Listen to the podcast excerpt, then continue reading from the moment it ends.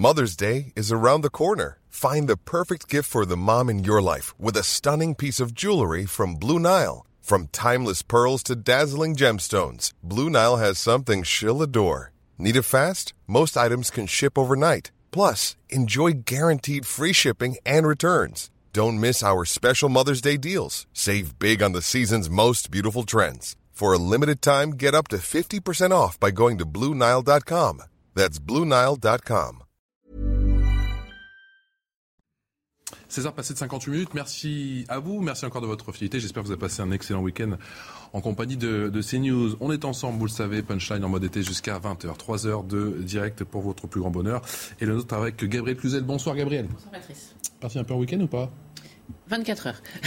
24 heures de week-end, incroyable. Les vrais, Gabriel Cluzel, directrice de la rédaction de Boulevard Voltaire. Bonsoir Anne Séverine. Bonsoir. Madame la députée, comment allez-vous?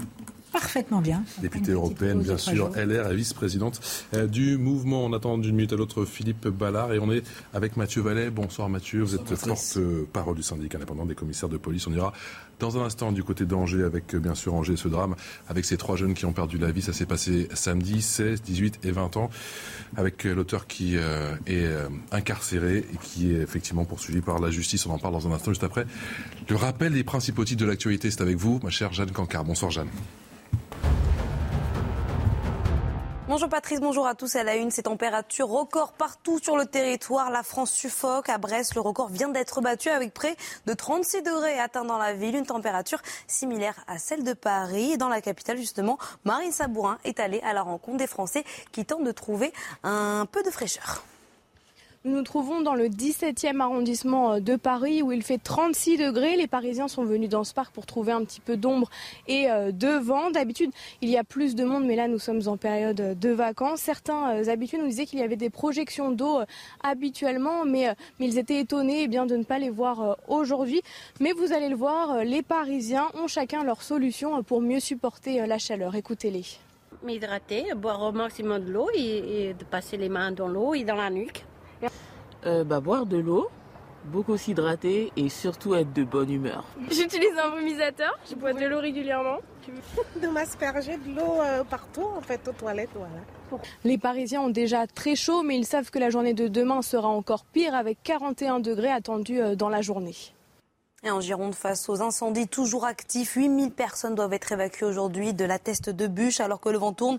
Des quartiers sont envahis par la fumée, des fumées toxiques. Sur place, nos envoyés spéciaux Clémence Barbier et Antoine Durand ont rencontré des habitants contraints d'abandonner leur maison. Le recours, c'est notre fille qui habite à Ison, donc nous allons y aller. On en a pour une heure, voilà. Et là, on va être un petit peu tranquille, on va, bon, on va penser à la maison. Puis au retour, ça va sentir que, voilà, comment. Parce qu'il y a certainement des odeurs quand même.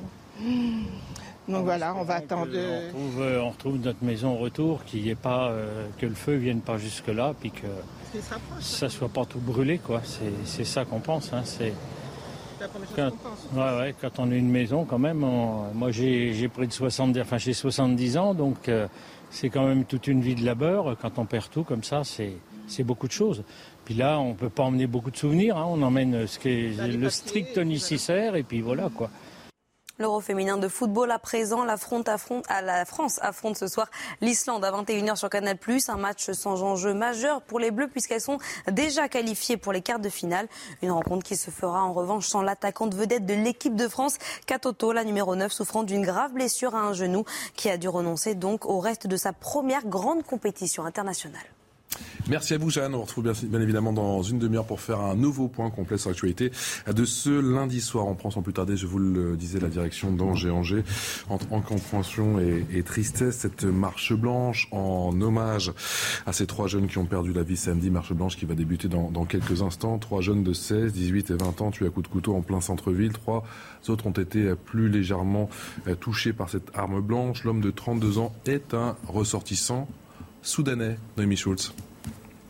Le suspect, un ressortissant soudanais de 32 ans, a été rapidement interpellé après les faits. Il a d'abord été neutralisé euh, par des personnes qui étaient euh, présentes au moment de cette très violente agression. Puis la police municipale est intervenue. Il a été euh, hospitalisé car il avait été roué de coups par les personnes qu'il avait neutralisées. Il a été placé en garde à vue. Il n'a pas été en mesure d'expliquer les raisons de ce geste, disant qu'il n'avait pas de souvenir en raison d'une très forte alcoolisation. Hier soir, il a été présenté à un juge d'instruction instruction euh, en charge de l'information euh, judiciaire il a été mis en examen pour meurtre aggravé par la commission dans un temps proche d'un ou plusieurs autres crimes, tentative de meurtre et aussi euh, agression sexuelle puisque plus tôt dans la soirée, cet homme avait s'en était pris à des jeunes femmes, ce qui avait entraîné l'intervention de plusieurs personnes. Il était donc parti, puis revenu un peu plus tard en possession donc euh, d'un couteau avant de s'en euh, prendre donc à ces trois jeunes hommes qui ont trouvé euh, la mort lors de cette nuit de vendredi à samedi. pour ces faits, cet homme qui était en, situation régulière en France, hein, c'est un réfugié politique. Il a des papiers depuis 2018. Il se trouvait en situation régulière jusqu'en 2028, a précisé le procureur d'Angers. Eh bien, cet homme en cours la réclusion criminelle à perpétuité. Je vous rappelle que deux des trois victimes âgées de 18 et 20 ans sont deux frères originaires de, Wallis et Futuna. Ils jouaient au rugby au SCO d'Angers jusqu'à l'année passée, ce qui a donné lieu à ce message du président du club qui a tenu à leur rendre hommage avec beaucoup d'émotion. Toute la famille du SCO rugby d'Angers s'associe à la douleur des parents d'Atama et de Manolito qui ont trouvé la mort cette nuit à Angers. Atama et Manolito étaient des enfants du club. Nous adressons nos sincères condoléances à leur famille et à toute la communauté de Wallis. Votre sentiment, Gabriel Tuzel il y a là un, concentré dans cette euh, affreuse histoire, cette terrible histoire euh, de, de tout le, le, drame français. Euh, alors déjà, ça se passe à Angers. Hein, je vous rappelle, Angers, c'est la douceur angevine. Joachim Dubélé en parlait de son temps.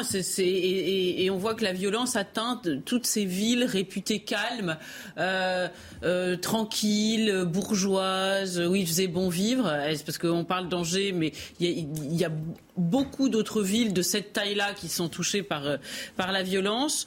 On a affaire à un, un, un, un, réfugié. Voilà. Alors on s'empresse de nous dire comme si euh, euh c'était une réussite qu'il est, il est en situation régulière parce qu'il y a eu tellement de, de, de, de faits de, avec des, des migrants que euh, c'est comme si tout d'un coup le gouvernement n'était pas pris en défaut de, sur cette affaire-là. Arrivé en 2016 et effectivement oui, sauf que, sauf que il avait déjà eu affaire, euh, euh, il était connu de la police, hein, euh, ce, cette personne, et, donc on se demande comment peut être maintenu un un titre de réfugié pour quelqu'un qui euh, a, a, déjà euh, et s'est rendu coupable de méfaits sur le sol qu'il accueille. Si vous voulez, quand vous accueillez quelqu'un, la moindre des choses pour qu'il y reste, si euh, il est en danger dans son propre pays, c'est qu'il se tienne bien chez nous. Sinon, il repart chez lui. Que vous voulez, c'est c'est évident, c'est évident pour tout le monde, sauf apparemment euh, pour euh, pour l'État français. et et on se retrouve avec des jeunes femmes agressées puis des courageux jeunes gens qui euh, veulent s'interposer et qui se font assassiner. Exactement. Et euh, et là, euh, eh bien, écoutez, il est dans les mains de la justice. Alors, il passe par la case hôpital parce que nous sommes un pays humain, voilà. Euh, je suis pas sûr que ça se passerait de la même façon dans d'autres pays, voilà. Et maintenant, il est dans la case justice. Et moi, je vous dis que notre justice, elle est inadaptée à ce cas-là. Je vous le dis. Euh, ce sera intéressant de suivre ce qui va se passer, mais je suis absolument persuadée. Euh, il va plaider une certaine folie. Bon, il est bah, alcoolisé. Bah, écoutez, déjà, il se souvient plus de rien. Voilà. Moi, ce dit le procureur de la République. Moi, je sens venir le déséquilibré à plein nez là. Il n'a pas de véritable explication à ces actes, précisant simplement qu'il n'en avait pas de souvenir en raison de sa forte euh, alcoolisation. Voilà ce que dit effectivement Eric Bouillard, qui est le procureur de la République. Mais évidemment, donc euh, je, prédis un cas d'école, c'est-à-dire que on va avancer vers euh, une forme d'irresponsabilité et puis euh, un, séjour en prison sans doute. Mais là encore, pourquoi la France garderait sur son sol et servirait d'hôtellerie à cet homme-là finalement et, et, à la fin, quid de sa sortie? Je serais intéressé de savoir ce qui va se passer. je suis bien persuadé, en tout cas, qu'il n'est pas prêt de retourner, retourner au Soudan. Vous comprenez bien qu'on a aujourd'hui un, ministre de la Justice qui euh, est tout à fait inadapté à ce qui se passe en France. Moi, je, suis très étonnée parce que pendant la crise sanitaire, on a beaucoup euh, réclamé la tête de tel ou tel ministre de la Santé parce que ça se passait mal dans les hôpitaux.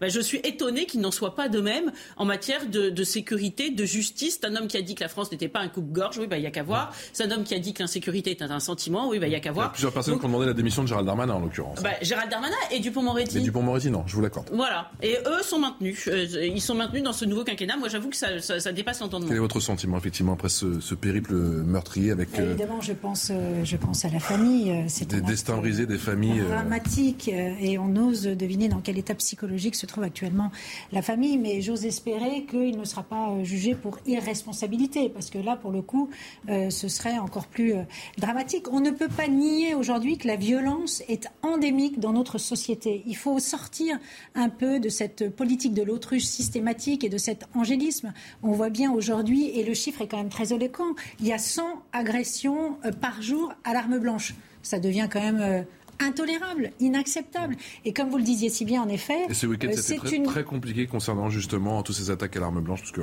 ben oui, oui, mais enfin là, en l'occurrence, ça fait quand même beaucoup en l'espace de 24 heures. Mm. Et, et c'est vrai que c'est un phénomène qui ne touche plus seulement les grandes métropoles, mais qui touche aussi les villes moyennes. Et vous parliez de cette douceur en juin qui tranche avec. Hélas, ce qui s'est passé aujourd'hui, malheureusement, c'est pour moi véritablement euh, comment dire, l'angle mort de ce quinquennat, c'est-à-dire qu'on a l'impression qu'on reste à chaque fois dans le déni, qu'il y a un système de défaillance à tous les étages, que ce soit dans le sentiment d'impunité, que ce soit dans les moyens qui sont alloués aux forces de l'ordre, euh, au système judiciaire, puisqu'en effet, on a le sentiment en effet d'une justice pénale qui est euh, euh, dramatiquement laxiste, et puis aussi d'une immigration, il est vrai, comment dire, hors de contrôle, en fait. Et donc évidemment, là, la question va se poser de comment est-ce qu'on va traiter euh, ce sujet. Il y a la question évidemment des OQTF. Là, il n'était pas euh, réfugié, il était réfugié, mais il n'était pas en situation d'illégalité. Mais le statut des réfugiés se pose évidemment. Pourquoi est-ce que quand on euh, commet un acte aussi grave, on ne remettrait pas en question justement la possibilité d'être maintenu sur notre territoire? Moi, je suis convaincue qu'il faut de ce point de vue-là être beaucoup plus sévère et que, comme vous le disiez, à partir du moment où on souhaite s'établir dans un pays, alors on adore à toutes les valeurs et on évite évidemment de se mettre en situation totalement de, de de faits graves, de commettre des faits euh, aussi graves. Mathieu Vallée, on commence à en savoir plus sur ce périple meurtrier. Oui, alors euh, malheureusement, euh, ça ne sera pas le premier et le dernier. Et j'aimerais euh, me tromper, mais les faits vont se suivre et vont se ressembler à l'avenir. On va encore faire des recueillements, des marches blanches, des indignations, parce que dans le système pénal, la victime, c'est la grande oubliée en fait de l'objectif de la justice. Et les policiers travaillent pour les victimes. Et vous avez bien compris que depuis plusieurs mois, pour pas dire plusieurs années, au niveau de la procédure pénale, au niveau des peines encourues, au niveau des peines minimales, des peines planchées, de la politique qu'on entend faire au niveau de ces voyous qui fracassent la société, de ces sauvages qui fait dans la société, rien ne change parce qu'il faut rien changer, visiblement. Et on attend qu'il y ait encore des blessés graves, des morts, qui se suivent, que des familles soient endeuillées, que des amis soient nantis, que on ait encore cette annulation générale, mais on attend quoi? Vous voyez? Et dans cette affaire, le plus dramatique, que Patrice doit faire, c'est que ce Soudanais a invoqué la raison de guerre et de menace de sa vie dans son pays d'origine, il risquait d'être tué dans son pays d'origine et finalement c'est lui qui a tué dans le pays en France qui l'a accueilli. Vous voyez un peu euh, l'outrance et finalement euh, l'aspect abject de la chose. Donc euh, nous quand on râle les syndicats de police sur euh, les voyous qui fracassent mais qui sont pas incarcérés, ces étrangers qui soient en situation régulière ou irrégulière, qui lorsque dès qu'ils commettent une infraction, dès qu'ils ne respectent plus nos valeurs et nos règles, c'est dehors. C'est tout. Enfin, moi quand je vais à l'étranger, je respecte les règles, les coutumes, l'état de droit dans lequel je me rends. Et si un jour je vais en Grande-Bretagne, je vais en Allemagne, je vais en Algérie et que je fais une connerie qu'on me dit bah monsieur faut rentrer chez vous, et eh ben c'est comme ça et je le comprendrai ainsi. Mais il n'y aura même pas besoin de le comprendre ainsi parce que j'ai été éduqué, j'ai bien compris que pour vivre en société il fallait des règles et des valeurs et que finalement quand on a compris ça, ben, on a tout compris. Mais malheureusement il y a des gens qui ne comprennent pas, qui malheureusement doivent passer plusieurs fois devant la justice avant d'être incarcérés. Et quand ils sont incarcérés, comme il faut pas leur peine jusqu'au bout, et eh ben ils recommencent à la sortie. 5% de multirécidivistes qui font 50% de la Je m'amuser à chaque fois, alors que ça devrait pas être un jeu, qu'on ait ces drames à dire et à redire la réalité du terrain, la réalité de ce que vivent les Français au quotidien. C'est ça aujourd'hui dont on en a marre. Alors lundi prochain, je vous fais une annonce, le ministre de la Justice va recevoir les syndicats de police. Ah bah il était temps. Il fallait attendre les vacances d'été avec 36 degrés pour qu'on ait envie de nous recevoir. Alors je sais pas si c'est pour nous avoir à l'usure avec la température, mais c'est bien connu cette technique, il me semble. Pas, on fait plus non. cœur de l'été de recevoir les syndicats. Ah oui, tout à fait. Oui, non, mais euh, donc euh, mais les mesures. Alors déjà le constat, faut arrêter. Hein. Le constat, tout le monde le connaît. Il y a que ceux qui vivent hors sol et qui sont euh, dans des palais dorés qui connaissent pas la réalité des Français. Hein. le constat, on le voit tous les jours. Les propositions, elles sont là. Est-ce qu'on veut, est-ce qu'on veut pas, est-ce qu'on a le courage politique, est-ce qu'on n'a pas le courage politique, est-ce qu'on va vouloir profondément changer l'état du pays? Bah, c'est les questions auxquelles il faut, enfin, auxquelles les responsables politiques doivent répondre. Enfin, je suis désolé. Les gens, s'il y a 50% d'abstention dans le pays, c'est qu'ils ont le sentiment que leurs problématiques, leurs aspirations ne sont pas ni écoutées, ni comprises, ni suivies. Aujourd'hui, Mathieu Vallet, vous avez le sentiment que vous ne pouvez pas rassurer les familles face à cette montée des violences que je vais qualifier de gratuites ah mais aujourd'hui, l'ensauvagement de notre société, c'est que pour euh, n'importe quel motif, on peut se faire tuer dans la rue. C'est ça la réalité. Et que les policiers mettent tout en œuvre pour interpeller les dealers, les, auteurs des règlements de compte, ceux qui fracassent et qui agressent les, victimes, ceux qui tuent, ceux qui blessent, ceux qui volent, ceux qui violent. Comme là, on voit qu'on n'avait pas qu'il y a déjà agression sexuelle après un meurtre. Bon, eh ben vous voyez, nous, on peut l'assurer de mettre tout en œuvre pour essayer de faire au mieux et d'interpeller évidemment cet auteur. Et on a des résultats éloquents. Plus de 88% d'élucidation sur des affaires de meurtre et euh, de d'assassinat. Par contre, on ne pourra pas assurer à la famille que la justice pourra faire son œuvre jusqu'au bout et que la personne qu'on aura interpellée, lorsqu'elle aura été condamnée, elle fera sa peine d'abord jusqu'au bout et qu'ensuite, si elle a un statut d'étranger, régulier ou irrégulier, elle sera renvoyée dans son pays. Est-ce que vous l'entendez, ce cri du cœur, Agnès Evren Je crois que vous le partagez, mais on a quand même le sentiment que ça fait des semaines, des années et des années que les policiers eh bien, tentent d'alerter, et que les Français aussi tentent d'alerter, qu'ils aimeraient qu'il y ait un changement, qu'il y ait un shift, un véritable virage, un virage qu'ils attendent euh, en vain. Oui, mais alors le, problème, si vous voulez, c'est qu'on a le sentiment d'un gouvernement qui est dans une forme d'indifférence par rapport à ces sujets-là. D'indifférence parce que ils sont très très forts dans les dans les paroles. Ils ne font pas à la hauteur? C'est quoi alors? Non, je pense qu'ils considèrent que ça n'est pas une priorité.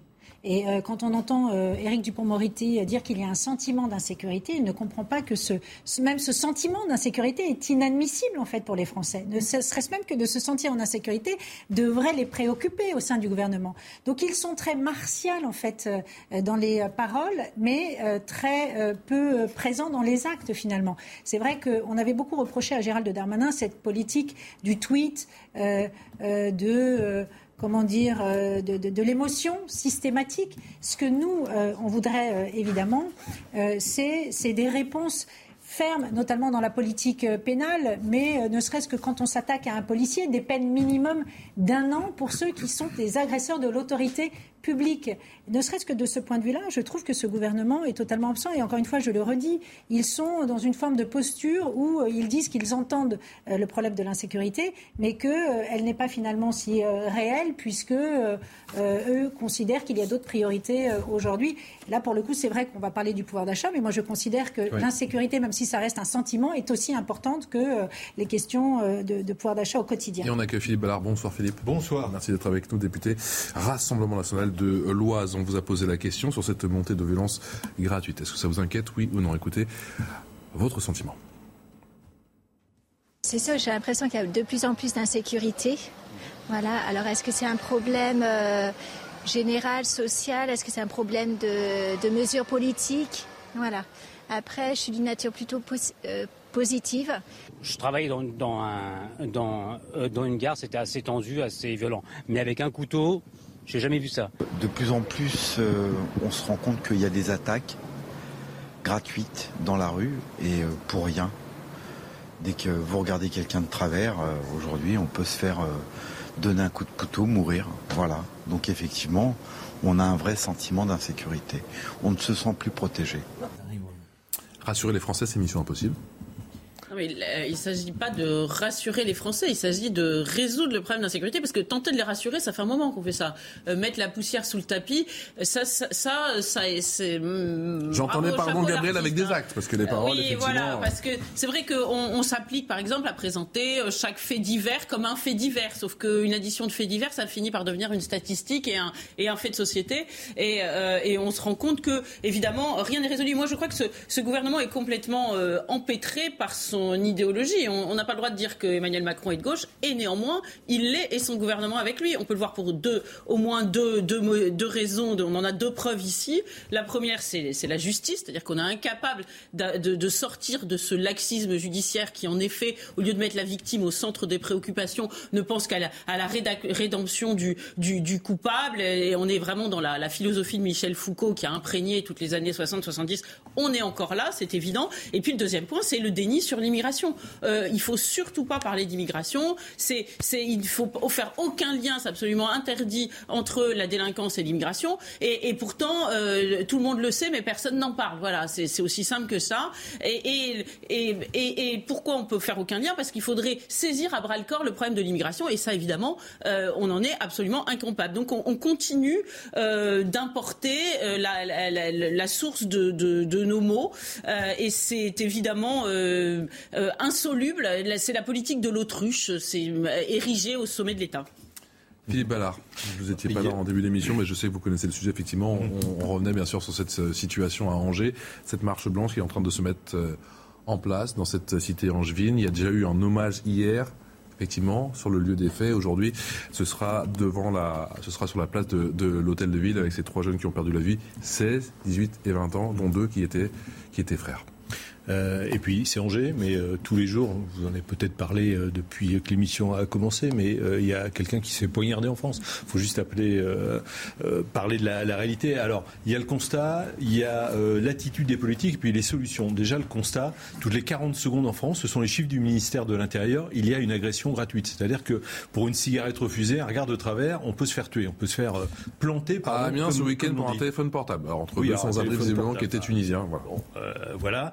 Euh, ça, ce sont le constat. Après, euh, maintenant, je suis à l'Assemblée nationale. La semaine dernière, Gérald Darmanin était à son banc. Il répondait à une question sur euh, l'insécurité dans le pays. Mais j'avais juste envie de lui dire. Alors évidemment, on ne l'a pas fait. On ne va pas se comporter comme des députés de la France insoumise. On respecte la fonction. Mais il était dans un déni de réalité total. Vous allez tenir longtemps comme ça ou pas Pardon Vous allez tenir longtemps à ne pas le dire les choses Au respect, non, mais par contre, le respect, ça va durer longtemps notre, ou pas euh, notre langue dans, dans, notre poche, parce qu'on peut quand même parler en restant évidemment dans les normes à l'Assemblée nationale, mmh. mais on avait juste envie de l'interpeller. Non, non, non, redescendez sur terre, Monsieur mmh. le ministre de l'Intérieur. Il est en train de nous expliquer qu'il y avait des efforts considérables de faire. Alors, c'est sûr que la police, la gendarmerie, aussi l'administration pénitentiaire, même les douanes font un travail formidable. Ce qu'il y a, c'est qu'après, ça suit pas le laxisme judiciaire. Mmh. Si vous êtes condamné à une peine de moins d'un an de prison, vous n'irez pas en prison. Il y a des pays, comme les Pays-Bas, euh, condamnés à 7 jours, bah, vous allez 7 jours euh, en prison. Je pense que la sanction, elle est euh, pédagogique. Et puis effectivement, comme disait Gabriel Cluzel, on ne peut pas faire l'économie d'une réflexion sur, sur l'immigration.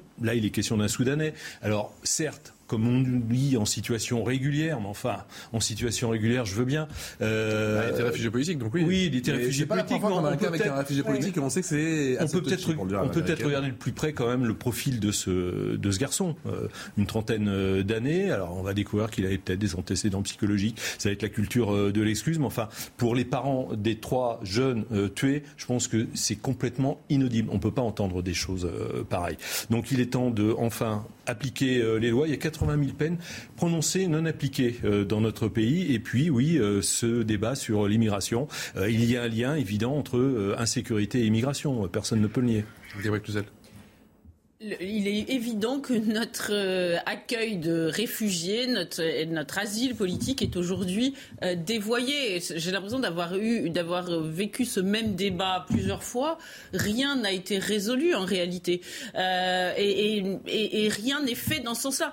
À partir du moment, alors, je, je, je, je, sauf erreur de ma part, ce Soudanais était connu oui. oui. de oui. des services de police. Nous sommes d'accord.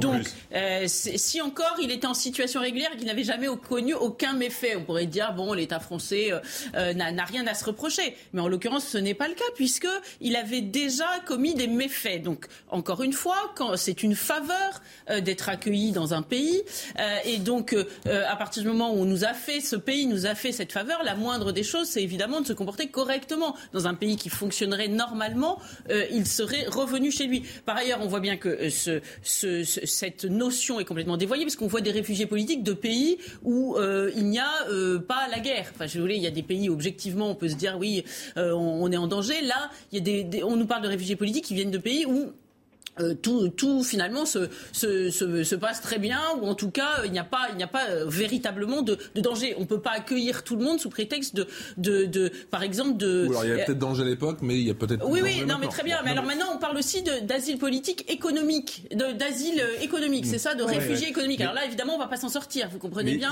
Moi aussi je vais demander l'asile, l'asile économique en Suisse. non mais si, sauf que si je vais là-bas, je vais pas assassiner mon prochain, vous voyez. Pas sûr que ça marche là-bas. Voilà, je suis pas sûr que ça fonctionne. Ce qui est dit c'est qu'effectivement, euh, il faut savoir qu'il y a un tiers euh, des personnes qui demandent l'asile politique qui ont l'asile politique. Il y en a deux tiers de déboutés. Ceux-là, ils devraient logiquement rentrer dans leur pays, mais sauf que voilà, euh, les OQTF ne sont pas exécutés, obligation de quitter le territoire français, 8% à peu près. Donc ils restent sur le territoire national et au bout de 5 ans, généralement, tout rentre dans l'ordre et ils vivent une vie tout à fait normale en France. C'est plus possible. Voilà, c'est plus possible. Il y avait 120 000, pour aller dans votre sens, il y avait 120 000 au QTF en 2019 et seulement 8 000 ont été appliqués et respectés. Donc nous, chez les Républicains, on dit trois fois oui trois fois oui à Gérald Darmanin qui avait proposé justement, euh, pour essayer de draguer un peu la droite, d'expulser tous ceux qui commettent des actes graves sur le territoire. Moi, je vais voir à l'épreuve du feu. Nicolas Sarkozy avait supprimé la double peine. C'est-à-dire qu'à l'issue de sa peine de prison, on était renvoyé dans son pays pour ceux qui étaient étrangers. Il y a 25% des détenus dans les prisons françaises qui sont étrangers. Bah, Nicolas, mais Nicolas Sarkozy a supprimé ça. On est plus Nicolas Sarkozy l'avait supprimé. 12 ans. Je ne sais pas si ça vous a échappé. Bien Tous les problèmes d'insécurité aujourd'hui et d'immigration sont liés à Nicolas Sarkozy. Moi, je veux bien, mais sauf non, non, mais la double c'est lui qui l'a. Et donc aujourd'hui, ça les effectifs de police aussi. Mais oui, oui. Alors les effectifs de police. Pardon, pardon, mais les effectifs de police à l'époque, à l'époque, et d'ailleurs c'est un rapport, je crois même de la Cour des comptes qui l'a prouvé, il y avait beaucoup plus d'effectifs sur le terrain qu'aujourd'hui. Et ça, ça a été démontré. Vous pouvez aller euh, tout à fait euh, vérifier. il y avait beaucoup moins de délinquance à l'époque. Allez, il nous reste deux minutes avant la pub. J'aimerais aborder ce sujet. Il paraît, en tout cas c'est l'information de nos confrères du Parisien, qu'une magistrate va être nommée pour euh, être à la tête de la police des polices. Ça devrait être annoncé ce mercredi. Bah écoutez, c'est ce qu'en tout cas j'ai lu et notre ministère de tutelle nous a annoncé cet après-midi. C'est une très mauvaise nouvelle. Dans un contexte où l'ensauvagement fait rage dans la société, où on a de plus en plus de victimes qui sont les grands oubliés du système pénal, on nous annonce qu'en fait, au lieu de faire confiance aux policiers, on va mettre en place une mesure de défiance vis-à-vis des policiers. C'est très mal pris d'ores et déjà. Moi j'ai plein de collègues qui m'appellent et qui m'écrivent pour me dire mais ça veut dire quoi? Ça veut dire que quand on avait Brigitte Junial, la policière au fonctionnaire actuel à la tête de l'inspection générale nationale, elle faisait pas la maille? Ça veut dire qu'un policier n'est pas en mesure. Du Parisien, ce serait Agnès Thibault-Lecuivre qui est magistrate d'expérience passée par diverses administrations, c'est ça? Oui, bah dans ce cas-là, on fait la même chose. On a quand même des policiers au Conseil supérieur de la magistrature. Je vois pas pourquoi la réciproque, c'est pas vrai. Ça, non, mais ça serait bien. Ça serait bien parce que les policiers qui fautent, ils sont évidemment sanctionnés. On a la profession la plus contrôlée, la plus sanctionnée. Et puis, il vous a pas échappé qu'en fait, la patronne de l'inspection générale de la police nationale, elle fait pas les enquêtes. C'est des enquêteurs officiers de police judiciaire qui font des enquêtes sous l'égide de juges d'instruction et de procureurs de la République. Donc c'est une très mauvaise. de lire entre les lignes, ça va pas passer? Ah bah non, mais bien sûr que ça va pas. Enfin, de bouclier? euh, ah bah nous, on a déjà annoncé que pour nous ça passait pas. Nommer une magistrate à la tête de l'inspection générale de la police d'abord c'est donner raison à nos contradicteurs puisque ça fait des années qu'ils crient que l'IGPN n'est pas indépendante et qu'en plus le fait de mettre euh, une policière, il y a une connivence et on lave le lâchal en famille et c'est une blanchisseuse. Bah non, l'IGPN, l'inspection générale de la police est indépendante. Madame Brigitte Julien faisait parfaitement le travail et vous savez, il suffit d'être policier, il suffit de passer devant ce qu'on appelle les bœufs carottes. Hein, c'est pas un, un, un, un pour nous dire qu'il n'y a aucune complaisance, ni des enquêteurs, ni des magistrats, ni de l'administration, ni de la justice quand il s'agit de sanctionner. Donc, allez, on lance on lance la proposition, mettons des policiers au Conseil supérieur de la magistrature. Je ne vois pas pourquoi un magistrat aurait son mot à dire dans notre inspection générale si les policiers n'auraient pas un mot à dire aussi sur certaines sur certains bah, magistrats comme nous on aura le cas dans la police nationale. C'est marrant, vous savez, c'est toujours pareil, hein, à sens unique. Toujours la police, encore la police, et il n'y a que toujours nous qui rendons des comptes, qui sommes sanctionnés, ce qui est normal dans un état de droit, sauf que c'est toujours nous. Voilà. Et il me semblait qu'en France, les problèmes c'était les voyous et pas la police. Une magistrate à la tête de l'IGPN, on continue pas dans un instant, petit tour de plateau. On écoutera également Marine le Pen sur le pouvoir d'achat. Projet de loi qui est actuellement examiné à l'Assemblée nationale. Vous restez avec nous. A tout de suite dans Punchline. Toujours en direct de retour sur le plateau de Punchline. Punchline était, jusqu'à 20h en direct sur l'antenne de CNews. Toujours avec Gabriel Cluzet, directrice de rédaction de Boulevard Voltaire. Avec Agnès Séverine, porte-parole des Républicains. Philippe Ballard, député Rassemblement National de l'Oise. Et avec Mathieu Vallet, qui porte-parole du syndicat indépendant. Les commissaires de police. On va d'ailleurs continuer à parler de l'IGPN, effectivement, qui aura visiblement bientôt à sa tête une magistrate. Dans un instant, juste après, le rappel des principaux titres de ce lundi soir avec vous, ma chère Jeanne Cancard. En région Île-de-France, le trafic sur les RER B et D était fortement perturbé aujourd'hui en raison de personnes sur les voies. Des passagers ont même dû être évacués dans un tunnel, un incident d'une rare ampleur. Les images sont impressionnantes, de nombreuses rames se sont retrouvées bloquées pendant près d'une heure. C'est une première en France. Le conseil municipal d'une petite commune de 1200 habitants située sur la presqu'île de Quiberon a voté la création d'une réserve de vagues sur le littoral atlantique. Désormais, le régime des vagues est protégé au même titre que celui des paysages. En Europe, les températures extrêmes attisent les incendies en France évidemment, mais aussi en Espagne. Un pompier est mort hier alors qu'il participait à une opération pour lutter contre les flammes dans le nord-ouest du pays, qui fait face en ce moment à de nombreux feux de forêt. À l'échelle nationale, des milliers d'habitants ont dû fuir leur résidence et une vingtaine d'incendies font rage et restent toujours pour l'instant hors de contrôle. Merci à Jeanne, pour le rappel des titres euh, informations de nos confrères du Parisien qui est confirmé ou pas par Mathieu Vallet? Ah bah écoutez, notre ministre de l'Intérieur nous a appelé cet après-midi euh, pour euh, nous informer que ça allait être euh, la directrice adjointe du cabinet du ministre de la Justice qui allait prendre la tête de l'inspection. Le cuir, c'est confirmé. Oui, j'ai déjà du mal à, à, dire le nom parce que c'est compliqué d'accepter une mesure qui va pas dans le sens de la confiance des policiers, qui est plutôt vécue comme de la défiance. Agnès Thibault, le cuivre. Je je sais pas, quand vous avez une policière depuis la création de l'inspection générale de la police nationale qui, euh, ou un policier qui dirige cette institution, euh, je vois pas en quoi, en fait, sur quel motif et quel hôtel on fait un changement à part donner des gages à des gens euh, qui ne nous aiment pas. Enfin, écoutez, euh, il faut méconnaître l'inspection générale de nationale pour savoir que euh, elle est euh, elle est indépendante. Enfin, il n'y a pas de sujet. Donc non, non, ça passe, ça passe très mal parce que je vous dis, il y a un symbole, il y a tout ce qui va avec derrière dans ce changement de nomination qui interviendra lorsque ça sera officialisé visiblement mercredi qui arrive, mhm. le 20 juillet si je m'abuse. Et donc, donc voilà, c'est tout. Enfin, j'ai dit avant la, la, coupure pub ce qui, ce qui en était. Moi, je vous dis pour faire simple, aujourd'hui, les policiers, ils ont besoin de la confiance, d'une confiance absolue. C'est bien de le dire dans l'enceinte d'une assemblée nationale, l'enceinte d'un discours de politique générale lorsque la première ministre l'a dit. Maintenant, encore une fois, la décision, elle va pas avec les paroles. Donc euh, c'est tout. Et je vous dis, je redis, on va être chiant avec ça, hein, mais on va mettre des policiers au Conseil supérieur de la magistrature. Faut c'est un drôle de signal qui est envoyé aux policiers, d'après vous, Agnès Moi, je trouve parce que j'ai l'impression qu'on va euh, ouvrir un nouveau front maintenant entre euh, euh, la police euh, euh, et, les magistrats, alors que franchement, on n'a pas besoin de ça. Vous l'avez parfaitement bien dit. Le mot confiance résume tout. La police a besoin de notre soutien à tous et sur, mmh. tous les bancs des groupes politiques d'ailleurs. Quand on voit qu'aujourd'hui il y a un discours, une petite musique sur une haine. alors politiquement, quel est, quel est le calcul d'après vous? Pardon? Quel est le calcul d'après vous, politiquement? Bah, c'est une forme de provocation, sans doute. Hein. On a euh, sans doute un président qui est toujours un peu clivant, un peu provoquant. Moi, ce que je regrette, encore une fois, c'est qu'aujourd'hui, on, a besoin, on a besoin de notre police républicaine. Mmh. Elle est un des piliers de l'état de droit. Et que euh, si on veut montrer notre confiance à notre police républicaine, alors oui, on essaie d'être un peu à l'écoute, parce que je crois que le compromis, c'est un petit peu euh, à la mode en ce moment. On sait qu'aujourd'hui, il y a 35% d'agressions sur les policiers. Ça a augmenté de 35%. Enfin, quand on voit que le sujet est véritablement fondamental, on a parlé tout à l'heure des violences et de ce sentiment d'insécurité qui est déjà pour moi euh, beaucoup trop. On doit en effet euh, faire confiance à notre police et tout faire pour qu'elle soit apaisée, qu'elle travaille dans de bonnes conditions, euh, qu'elle soit mieux formée, qu'elle ait plus de, moyens pour fonctionner. Et, sur tous ces sujets-là, voilà, j'ai l'impression qu'on ouvre un nouveau front au lieu d'apaiser, de rassurer, encore une fois, notre police républicaine. Nouveau front, le d'apaiser, Gabriel Cluzel, c'est un signal pour peut-être enrayer cette petite musique du côté de la droite, du côté de la gauche? Mais c'est complètement faux. Honnêtement, dans le contexte actuel, c'est une décision assez stratosphérique.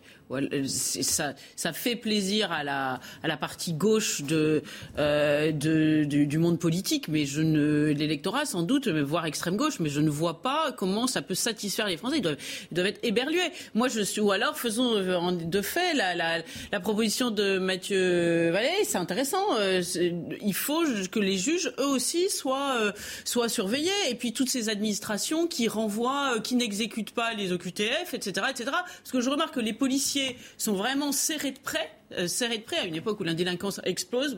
Cherchons la logique, euh, mais mais les autres, euh, les, juges n'ont aucun compte à rendre. Quand ils relâchent quelqu'un et que cette personne euh, s'attaque à un innocent, euh, il n'y a pas de, retour vers le juge pour lui demander des comptes. Bah, pas à ma connaissance, pas de la même façon en tout cas qu'avec les, policiers. je remarque d'ailleurs que les familles de, ceux des délinquants qui ont maille à partir avec la police sont extrêmement bruyantes, réclament des comptes à grands cris, sont soutenues par des politiques, font des manifestations, etc. Je n'ai pas besoin de citer de nom. En revanche, les victimes restent dans leur petit coin. C'est ça qui est terrible, c'est que euh, finalement, elles, ne, demandent pas de compte à l'État. D'ailleurs, ça, me surprend, ou, très peu, ou à très basse intensité, on, ne l'entend pas. Et pourtant, elles seraient véritablement fondées à le faire. Quand vous avez l'un de vos enfants qui est assassiné par un, un migrant qui n'aurait rien qui n'avait rien à faire sur notre sol ou par une personne qui était euh, qui aurait dû euh, euh, sous le coup d'un OQTF ne pas être là non plus, eh bien il y a eu une défaillance de l'État. Quand un juge relâche un juge d'application des peines relâche avec légèreté quelqu'un, aussi un délinquant et qu'il récidive, eh bien là aussi, il devrait avoir des comptes à rendre. Les policiers, ils ont des comptes à rendre à tous les étages. Les médecins aussi, il y a d'autres corps de métier qui ont des comptes à rendre. Mais alors apparemment, les juges, eux, ils sont au-dessus de la loi. Qui jugera les juges? C'est une formule connue depuis l'Antiquité. Mais là, franchement, elle se pose de façon prégnante. Une magistrate à la tête de la police des polices, est-ce que c'est Est-ce que c'est suicidaire bah, moi, j'hésite entre bêtise et provocation. Euh, bêtise parce que les policiers ont besoin, comme les gendarmes ont besoin de tout notre soutien. Ils sont confrontés, on va égrener les chiffres, à un mmh. refus d'obtempérer toutes les 20 minutes. Enfin, ils risquent leur vie, euh, évidemment, euh, tous les jours. donc, prendre cette mesure, on l'a bien compris, qui est prise comme une provocation par les syndicats de policiers, même hors syndicats par, euh, par les policiers euh, de, terrain. Franchement, c'est incompréhensible. Euh, les policiers sont le corps de l'administration le plus contrôlé. il y a des dizaines de révocations tous les ans. Donc il faut arrêter de dire que les policiers font ce qu'ils veulent. La police tue, parce que là j'ai un petit bémol par rapport à ce que vous disiez tout à l'heure, et c'est vrai. Il n'y a pas tous les bancs politiques qui soutiennent la police. Enfin, quand on tweet la police tue. C'est ce que je disais. Ah d'accord, d'accord, excusez-moi, et malheureusement, c'est pas le cas. Euh, enfin voilà, quand on tweet la police euh, tue, euh, c'est une aberration là aussi, c'est de la bêtise où il y a sûrement des dessins derrière. Donc c'est même politiquement, enfin si on veut mettre de l'huile sur le feu, et Dieu sait si la France en a pas besoin en ce moment, on s'y prendrait pas autrement. Voilà, bêtise, provocation, on peut hésiter entre les deux. Est-ce que c'est s'offrir une crise pour rien au final avec la police alors qu'on avait le sentiment que depuis l'arrivée de, de Gérald Darmanin, en remplacement de son successeur, les relations avec la police, on partait de loin quand même, c'était plutôt arrangé. Oui, et Christophe Castaner en parlait de loin, c'est ce que je veux dire, bien sûr. Et on avait quand même le sentiment que ça s'était plutôt arrangé, que vous travailliez main dans la main, plutôt en confiance.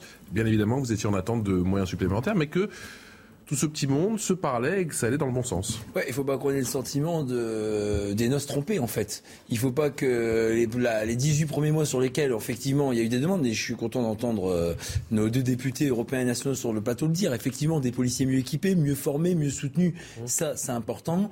Après, euh, ce qui est important de se dire aussi, c'est que oui, euh, on peut pas nous acheter uniquement avec des peintures dans des commissariats et des véhicules neufs. Il faut aussi que sur les mesures structurelles, euh, déjà qu'on a du mal avec le ministère de la Justice, enfin le garde des Sceaux, je l'ai déjà dit sur la trentaine, nous refuse tout par dogmatisme. Tout est refusé. Par contre, il n'y a aucune proposition pour améliorer la situation. Tout est refusé. Même. Qu'est-ce qui est refusé? Eh ben, tout. Les peines planchées, les peines minimales, les 40 000 places de prison, les courtes peines à défaut d'avoir des longues peines qui ne sont pas exécutées, comme Philippe Ballard disait tout à l'heure, ou en dessous d'un an, un an, ou euh, super, enfin, en dessous, pardon, égal à un an, on n'est pas euh, incarcéré en prison. Euh, on fait des propositions pragmatiques, on dit, essayons-les.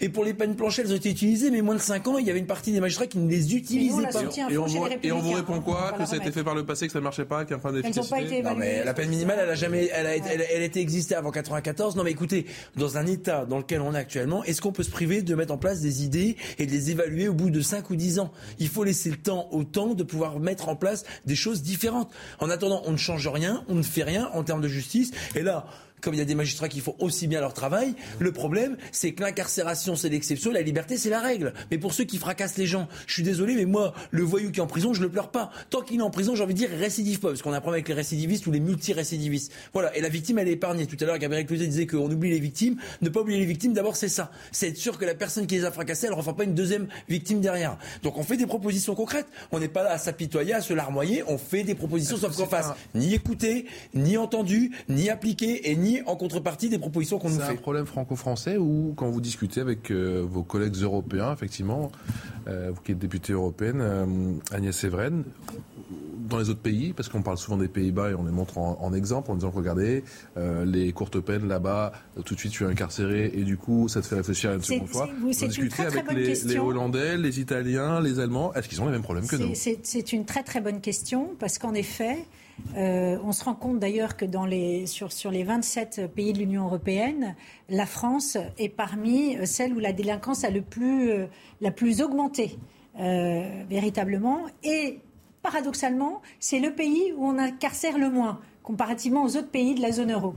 Euh, et donc, euh, très souvent, quand on discute avec euh, des députés européens, ils nous disent pourquoi est-ce que vous êtes aussi dogmatique en France? Pourquoi est-ce que vous n'essayez pas d'expérimenter ce qui se passe de si simple dans d'autres pays? Par exemple, les peines minimales d'un an pour tout agresseur de la police, honnêtement, ça devrait être le béaba, sans mmh. aménagement de peine. Il n'y a rien de, choquant pour, pour, pour, personne parce que c'est dissuasif et ça évite en effet à un délinquant de se dire j'y vais, de toute façon, il ne se passera rien, au pire, je prendrai six et puis j'aurai une réduction de peine euh, dans, dans, très peu de temps. Bref, tout ça pour dire qu'en effet, ce qui nous plombe en fait en France, c'est que c'est systématiquement le dogmatisme qui prime sur le pragmatisme. Évitons de se dire, par exemple, tel ou tel magistrat, c'est vrai, est imprégné de la culture de l'excuse. Aujourd'hui, il faut pas nier les faits. C'est vrai qu'on voit bien, encore une fois, je le redisais, il y a une augmentation de 35% de violences commises sur les policiers.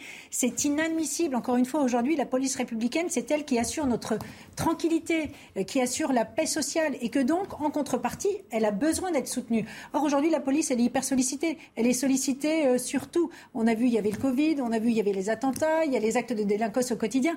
Ils n'en peuvent plus. Ils en ont ras le bol. Et donc, moi, je pense que euh, cette nouvelle nomination, enfin je ne sais pas encore une fois si elle a été validée, hein, je découvre en même temps que vous le dites. On attend de voir si c'est officiel. Ça risque de créer l'étincelle, encore une fois, pour des raisons dogmatiques. Pourquoi? Parce que comme vous le disiez, tiens, on va faire un petit, œil, un petit clin d'œil euh, à la gauche en leur disant que c'est un magistrat euh, qui reprend euh, l'IGPN. Voilà, pour des raisons, encore une fois, purement politiciennes, on risque en effet de mettre le feu là où, pour le coup, on a besoin d'un soutien, encore une fois, plein et entier de toute la nation derrière notre police. Si c'est confirmé, je vais reprendre les, mots, Gabriel Cluzel, de, de Philippe Ballard, si la nomination d'Agnès Pour ça on en tête, effectivement, et, confirmer, est-ce que pour vous c'est de la bêtise ou de la provocation? Parce que j'arrête pas de me demander quelle est la stratégie? Ben, je pense qu'il y a un calendrier politique derrière. Euh, je, ne vois que ça. Euh, et que ce qui compte, ça a toujours été ça quand même dans ce pays depuis plusieurs dizaines d'années. C'est-à-dire qu'il y a un magistère moral qui est à gauche. Aujourd'hui, euh, le gouvernement a peur euh, de, je pense, de, euh, des, banlieues, de l'extrême gauche, de l'agitation que ça pourrait susciter. Et donc, sans doute, a-t-il l'impression, mu aussi par sa propre idéologie ou celle d'Éric Dupont-Moretti, parce que je, je, reste persuadé qu'Éric Dupont-Moretti est un idéologue, eh bien, il pense que ça permettra de d'apaiser la situation, d'envoyer des signaux, comme vous disiez.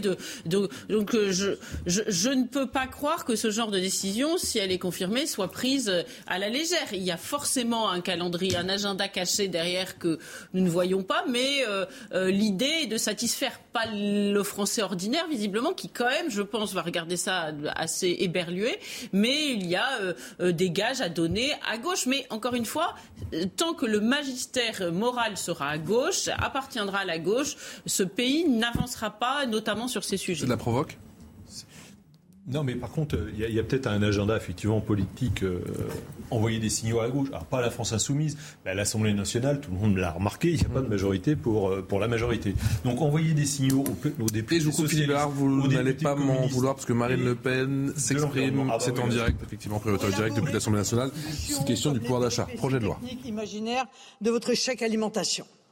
Finalement, la pauvreté du texte que vous nous présentez démontre que cette posture n'était que du cynisme.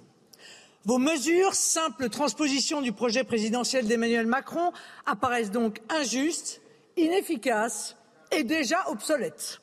Obsolètes à l'image d'Emmanuel Macron qui souffre d'une forme grave de déni présidentiel, prisonnier d'un palais où il pense encore tout commander, alors que le peuple l'a mis en minorité à l'Assemblée nationale obsolète.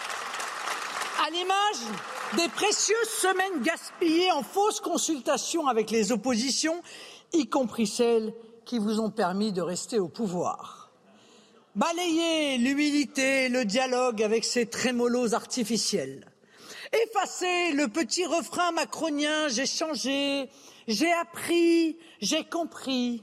Ce texte de loi complètement en dehors des réalités vécues par les Français le montre. Emmanuel Macron n'a pas changé, ce gouvernement n'a rien appris, les députés de cette minorité présidentielle n'ont rien compris.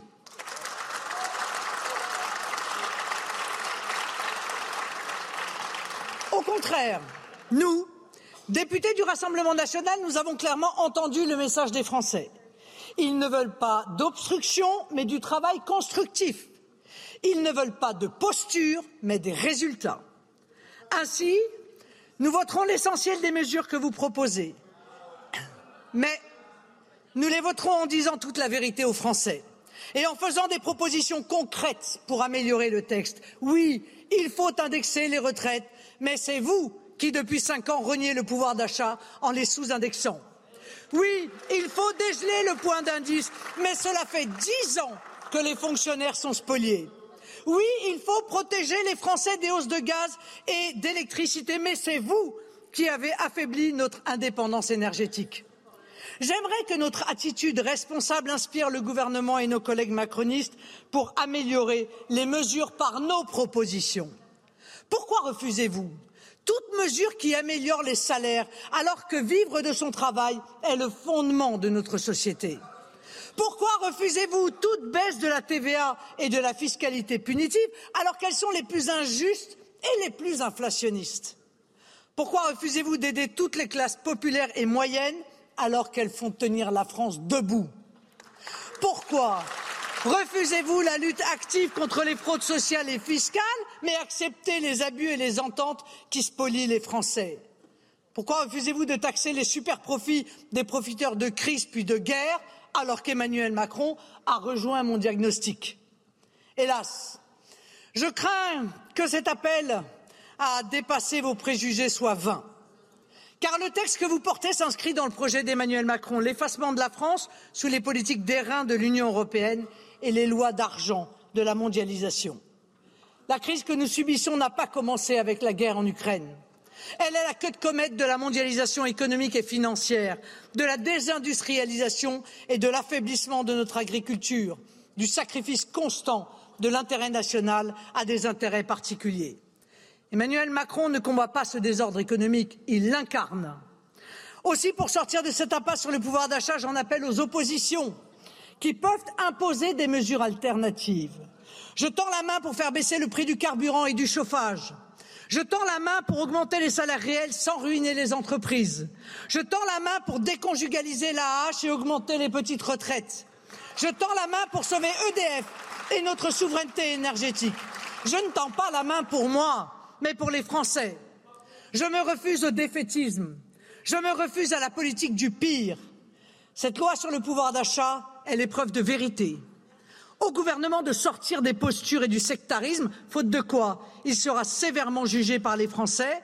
À nous, députés des oppositions, de réussir à travailler ensemble pour imposer des compromis à Emmanuel Macron. À nous tous, représentants des Français, d'être dignes de leurs aspirations.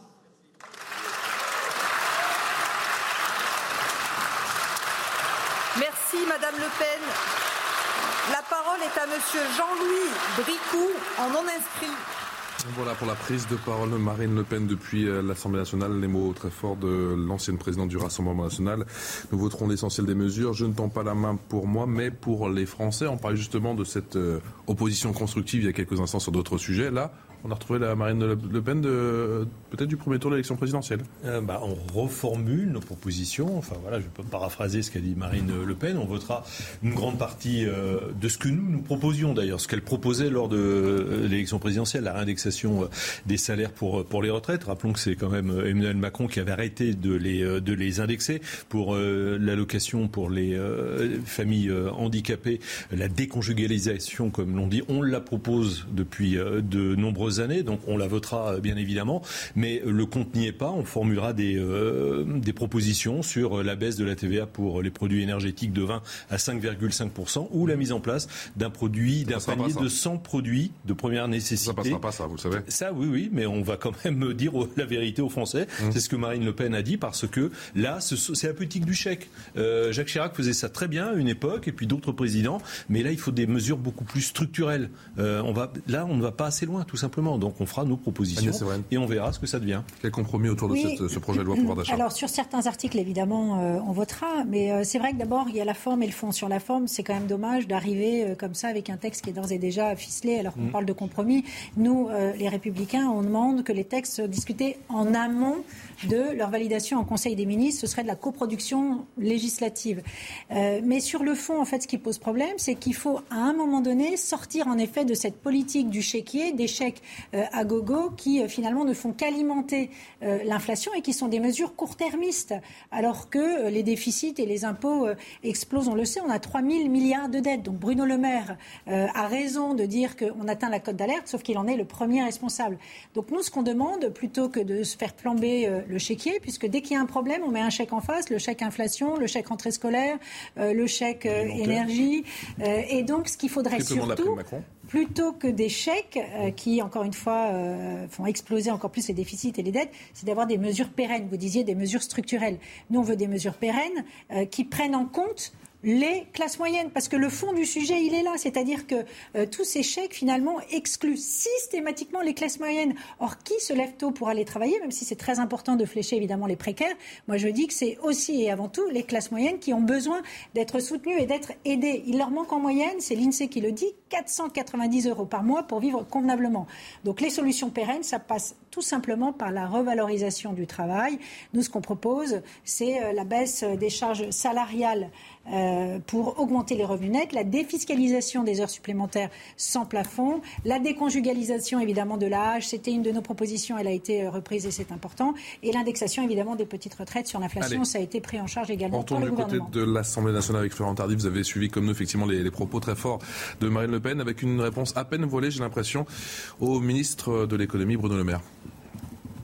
Oui, tout à fait. Marine Le Pen, très offensive, on peut le dire, euh, qui vient de s'exprimer euh, à l'instant euh, à la tribune donc de, de l'hémicycle. ce sont des mesures insuffisantes, injustes et obsolètes, a-t-elle expliqué. Réponse, vous l'avez compris, bien évidemment, aux propos tenus en tout début de séance par Bruno Le Maire, le ministre de l'économie, des finances et de la relance, qui a posé le cadre des discussions avant ces débats qui vont se dérouler tout au long de la semaine ici à l'Assemblée nationale pour euh, Marine Le Pen, les députés euh, de la majorité et euh, le gouvernement n'ont rien compris aux attentes des Français. Mais en revanche, Marine Le Pen a expliqué tout à l'heure que elle ainsi que les autres députés de son groupe ici à l'Assemblée nationale ne seront pas dans l'obstruction. Nous voterons l'ensemble de vos mesures tout en expliquant aux Français qu'elles sont insuffisantes, qu'elles ne sont que le rattrapage de la politique qui n'a pas été menée ces dernières années en faveur du pouvoir d'achat euh, des Français. Comprenez que Marine Le Pen reste sur euh, cette stratégie qu'elle a mise en place au lendemain euh, de ces élections législatives, pour le début de cette législature, d'être dans une opposition responsable ici à l'Assemblée. Merci beaucoup Florent Tardif avec les images de Mathilde Ibanez depuis l'Assemblée nationale pour CNews rapidement, s'il vous plaît, Gabriel Cluzel. On a entendu en début d'après-midi effectivement Bruno Le Maire, le ministre de l'économie, dresser ce, planter ce cadre, si je puis dire, un cadre suffisant?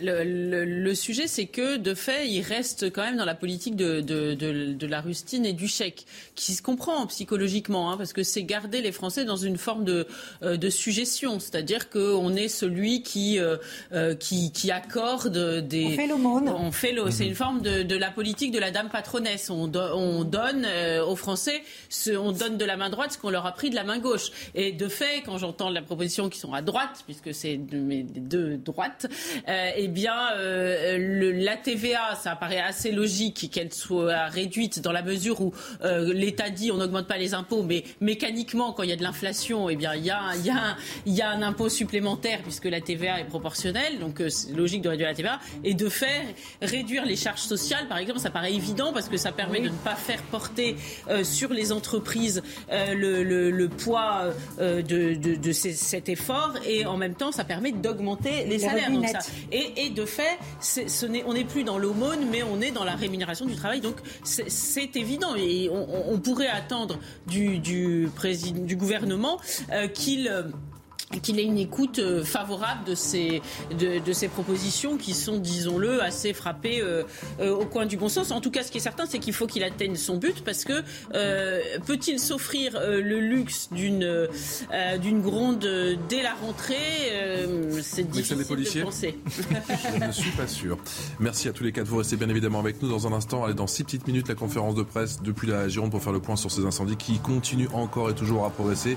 Plus de 14 000 hectares partis en fumée mais 15 000 personnes, 15 000 personnes ont été évacuées aujourd'hui. Vous restez avec nous. 18h tout sur CNews. On est ensemble jusqu'à 20h en direct pour Punchline version été. Merci encore de votre fidélité. Toujours avec euh, Gabrielle Cluzel qui est directrice de rédaction de Boulevard Voltaire. Avec Philippe Guibert. Bonsoir Philippe qui vient de bonsoir. qui est enseignant et consultant. Agnès Evren, toujours présente en plateau. Porte-parole des Républicains. Et Philippe Ballard qui est député Rassemblement National. De loi des feux toujours en progression. On fait le point dans un instant du côté de la Gironde avec cette conférence de presse de Fabienne Bouccio, la préfète de euh, Gironde Nouvelle-Aquitaine. Ce sera dans un instant juste après le journal avec vous, ma chère Jeanne Cancard. Bonsoir Jeanne. Bonsoir Patricia. À la une, à l'Assemblée nationale, le projet de loi sur le pouvoir d'achat qui est arrivé dans l'hémicycle. Le gouvernement a donné tout à l'heure le coup d'envoi des débats alors que l'inflation s'établit à 5,8% sur un an en juin. Bruno Le Maire a de son côté appelé au compromis, mais pas à la surenchère en cette période difficile. Écoutez le ministre de l'économie.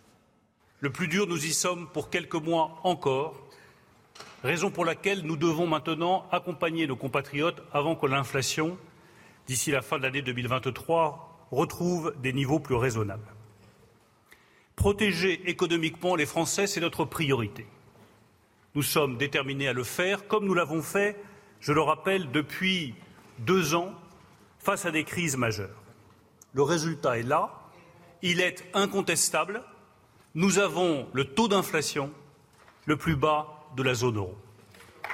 5%, c'est toujours trop, mais c'est mieux que tous nos partenaires européens. Et dans le reste de l'actualité, entre la canicule et le virus de la Covid-19 qui continue toujours à circuler, la crise à l'hôpital s'accentue. Des cris d'alerte lancés par des professionnels de santé depuis des années, mais qui, selon eux, ne sont toujours pas entendus. Et à son tour, le nouveau ministre de la Santé, François Braun, veut maintenant désormais reformer et tenter à nouveau de sauver l'hôpital. Les détails avec Alexis Vallée. Des personnels de santé éreintés, voire manquants. Des centres hospitaliers paralysés, parfois fermés. Un constat partagé par le nouveau ministre de la Santé, François Braun. Il faut stopper l'hémorragie à l'hôpital. On observe un effet post-stress du Covid. Beaucoup n'en peuvent plus et quittent l'hôpital.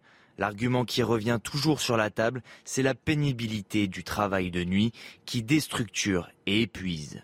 Plus d'une centaine d'hôpitaux sont contraints de fermer ou réguler leurs services d'urgence, notamment la nuit.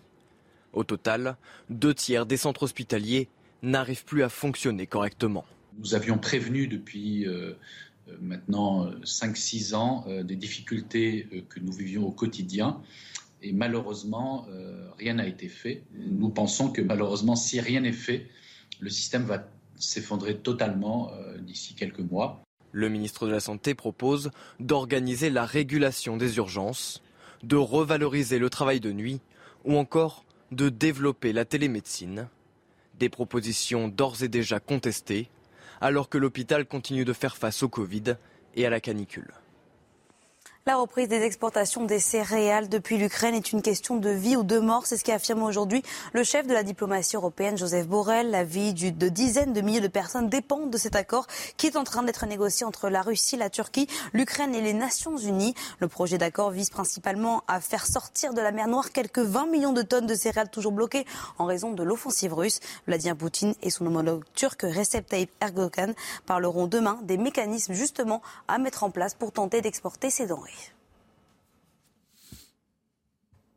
Merci à vous, Jeanne. Jeanne Cancard, que l'on trouve bien évidemment dans 25 minutes pour un nouveau point complet sur l'info. On en revient bien sûr à ces incendies en Gironde. On attend d'une minute à l'autre cette conférence de presse. Conférence de presse très attendue encore une fois, puisque les feux ne cessent de progresser. La situation qui est vraiment très compliquée. On en parlait avec vous en antenne, effectivement, mon, cher, mon cher Philippe, avec euh, des maisons qui sont 15 000 évacuations aujourd'hui. On parlait de 3 500 évacuations ce matin. 15 000 aujourd'hui, je crois que vous avez des amis même on a, à qui on a qui, dont la maison commence à être évacuée. Euh, et on n'a pas l'impression que la, situation euh, s'améliore beaucoup. On est déjà clairement au septième jour, sept jours que les pompiers se battent, vous le savez, euh, jour et nuit contre ces feux, sans relâche. 15 000 personnes, je vous le disais, évacuées aujourd'hui, plus de 14 000 hectares qui sont partis en fumée, 4 300 la teste de bûche, on ira dans un instant, et 10 500 du côté de l'Andiras. On est sur des feux toujours en progression, préviennent les pompiers. On a dépassé les 40 degrés, forcément, sur les deux sites. Les pompiers décrivent une poudrière, à cela chaque après-midi depuis maintenant plusieurs jours. Mais il y a cette polémique encore et toujours avec ces pompiers qui ont demandé depuis euh, des années, des années, des moyens euh, plus importants. On va faire le point justement sur eh ces moyens, ces forces en présence avec ce sujet signé Aminata Démé pour CNews. Alors que la lutte contre les flammes se poursuit, la question des moyens aériens en France se pose. Sommes-nous assez bien équipés face aux incendies? À l'heure actuelle, la flotte aérienne est composée de 26 avions, dont 6 Dash et 12 Canadair. Seul problème, les Canadair sont des avions en fin de cycle et leur maintenance devient compliquée. Et pour cause, les premiers avions ont été acquis en 1995, il y a 27 ans. Il nous faut des moyens.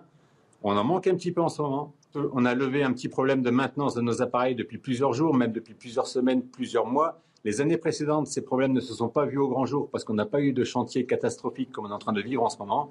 Aujourd'hui, on est face à une situation qui est vraiment très critique, sur laquelle il faudra engager tous les avions, et on se rend compte bah, qu'on a des petits soucis de maintenance. Ils sont en train d'être résorbés, mais malgré tout, il fallait à tout prix lever ce signal d'alarme. Mais alors, combien de Canadair sont en état de voler, et surtout, pourquoi la flotte n'est-elle pas renouvelée? D'après la sécurité civile, même si certains se retrouvent en maintenance, ils restent tous fonctionnels la Commission européenne a passé une commande pour des Canadaires au niveau européen. Deux Canadaires reviendraient à la France et ils ne seront livrés qu'en 2025. Quant au Dash, un septième arriverait à la fin du mois et le huitième début 2023. Ça fait dix ans que certains professionnels alertent sur le manque de moyens. Philippe Ballard, et encore une fois, on a encore le sentiment qu'on attend une catastrophe pour peut-être dans, plusieurs semaines prendre des décisions. Oui, c'est tout à fait ça. Euh, Marc, demain, euh, on posera une question. Edwige Diaz, qui est une députée de la Gironde euh, du Rassemblement national, posera une question au ministre de l'Intérieur sur ces feux terribles qui ravagent la Gironde. Il y en a d'autres aussi à Avignon, enfin, etc., etc., etc. pourquoi ont-ils pris une, une telle importance Visiblement, enfin, je dis visiblement pour rester prudent, c'est parce qu'on n'a pas pu intervenir suffisamment tôt. et Edwige me, disait qu'il y a, euh, depuis euh, de longues années, les responsables du SDIS, c'est le service départemental d'incendie et, de secours, faisaient remarquer que la population du département a augmenté de 400 000 personnes, mais les moyens sont restés strictement les mêmes. Voilà, ça c'est le premier point. C'est pour les hommes euh, au sol. Et puis ces Canadaires, enfin franchement, on a du mal à comprendre euh, pourquoi on n'a que 12 Canadaires, euh, donc 5 sont en maintenance, donc il y en a 7 d'opérationnels. Enfin, la maintenance, je suis pas spécialiste, mais ça peut s'opérer plutôt en hiver, quand a priori il y a quand même un peu moins de, de feux de forêt. Et puis on sait qu'à l'avenir, malheureusement, il va y avoir de plus en plus d'épisodes de ce type. Donc il faut, il aurait fallu les commander bien en amont, il y a 3, 4, 5, 6 ans. C'est pas nouveau. La Grèce, le Portugal l'Espagne, tous les ans, euh, tous les étés, ont des feux de cette importance. Donc une imprévision totale et absolue, comme dans beaucoup d'autres sujets. Bonsoir Yann Lecra, merci beaucoup de répondre en direct à nos questions dans Punchline. Merci d'avoir accepté notre invitation. Vous êtes, euh, je précise, le président du syndicat national des sapeurs-pompiers euh, professionnels depuis le feu de la Canon, on en parlait il y a un instant. Ça date de 2012, hein. vous réclamez des, des, moyens supplémentaires. On a quand même le sentiment qu'il va falloir attendre, il faut attendre une catastrophe pour que l'on mette en lumière véritablement un problème. Écoutez, oui, depuis 2012, nous réclamons euh, euh, ce que nous appelions au départ une force européenne de, de, bombardiers d'eau. Et en fait, euh, les, autorités nous ont expliqué qu'il y avait un autre dispositif qui se mettait en place que ce dispositif serait centré sur le, sur le sud-est, sur la zone de Nîmes-Garons, et que euh, les moyens seraient déployés sur le sud-ouest euh, en fonction des prévisions météorologiques ou, des journées à risque. Euh, nous étions en désaccord avec cette position et malheureusement, très malheureusement, les, les faits nous donnent en partie raison en ce moment. Pourquoi faut-il un détachement permanent et, si je puis dire, isolé de, de moyens aériens concernant cette zone dans le sud-ouest? Il y a deux, emplacements. Il y a un emplacement de, moyens aériens sur Nîmes et un qui est en, Corse. Et en fait, euh, pour se rendre sur les feux du sud-ouest, comme actuellement sur, Caso, euh, euh, un Canadair va mettre deux heures et un DH va mettre une heure de vol à partir du moment où ils sont engagés par le commandant des opérations de secours. ce que l'on sait par l'expérience, c'est qu'il faut frapper les feux de forêt dès leur naissance, frapper vite, frapper fort et c'est ce qui permet de, les maîtriser. Quand on a un délai euh, juste de, transit de une à deux heures pour ces moyens, on perd du temps euh, et ces moyens doivent rentrer sur leur base régulièrement pour euh, se poser, pour changer d'équipage, pour effectuer de la maintenance, parce qu'après un certain nombre de largages, ces appareils doivent être systématiquement vérifiés. Donc en fait, c'est du temps perdu et on a eu toujours des difficultés à comprendre cette, cette position du ministère de l'Intérieur au regard de l'étendue, ces premiers premier massif forestier d'Europe. Et, nous, nous pensions qu'un détachement permanent euh, sur la zone sud-ouest aurait permis euh, plus de réactivité. Euh, est-ce que les moyens sont proportionnés? Est-ce que les moyens aériens sont proportionnés? Il y a le CRA, vous parlez justement de ce, ce dispositif d'intervention aujourd'hui. Je vois que la préfète dit que tous les moyens étaient disponibles aujourd'hui en Gironde, mais qu'ils ont dû à un moment tous filés, excusez-moi d'être un peu trivial du côté de, des Landes, puisqu'il y avait des départs de feu et que la priorité c'était clairement, et ça vous venez d'y faire allusion, d'éteindre le plus vite, de mettre tous les moyens disponibles pour éteindre le plus vite les nouveaux départs de feu, c'est ça? Alors oui, euh, frapper fort, frapper vite avec les moyens aériens, évidemment. Euh, les moyens seront, euh, d'un point de vue enfin, stratégique, toujours insuffisants, puisque vous le savez, on fait face à, un réchauffement climatique important, que l'épisode que nous vivons, que nous vivons actuellement comme étant hors norme, risque de devenir la norme. Donc on ne pourra pas, à un moment donné, il y a une, limite capacitaire. Il sera difficile d'avoir des moyens pour éteindre tous ces feux qui, qui, qui vont survenir d'ici quelques années, quelques dizaines d'années. Euh, en revanche, ce que l'on peut dire, c'est qu'il y a un, retard dans la prise en compte de, ces moyens aériens par le ministère de l'Intérieur. Euh, la France a été en, retard sur ces appareils. Il y a quelques années, on, cannibalisait les appareils euh, pour on prenait des pièces sur un appareil pour en réparer un autre. Donc il y a eu un retard qui tente d'être comblé puisque la, mesure semble avoir été en partie prise. On, va réinvestir dans, des avions. Il y a un avion, un Dash qui va arriver, qui doit arriver en principe cet été, et un autre qui doit arriver encore l'année prochaine. Donc il y a un, une remise à niveau qui s'opère, mais elle est beaucoup trop lente. Et il y a eu un certain retard euh, de la part des autorités, très clairement, et nous nous, réclamions depuis 2012. Euh, il faut des moyens conséquents, et euh, c'est pas de l'argent perdu, puisqu'en fait, euh, lorsque l'on investit dans ces moyens, on préserve des hectares de forêt, on préserve des habitations, on préserve un outil économique, et il faut raisonner en valeur du sauvé. Chaque hectare protégé, puisque là on parle des feux de forêt, c'est de l'argent d'économiser. Là, on vient de brûler la cagnotte qu'on aurait pu mettre dans les moyens aériens conséquents. Ils sont terribles vos propos, il y a le crash, je ne sais pas si vous vous rendez compte, parce que vous m'avez dit euh, deux fois en principe. Un dash en principe cette année. Oui, et en principe, un dash cette année et un, et un prochain. pas du tout sûr. Alors écoutez, euh, tant, que les, tant que les avions ne sont pas posés sur la piste, euh, voilà, on ne sait pas. A priori, il faut quand même reconnaître que les commandes, même si elles tardent à être honorées, sont en général honorées.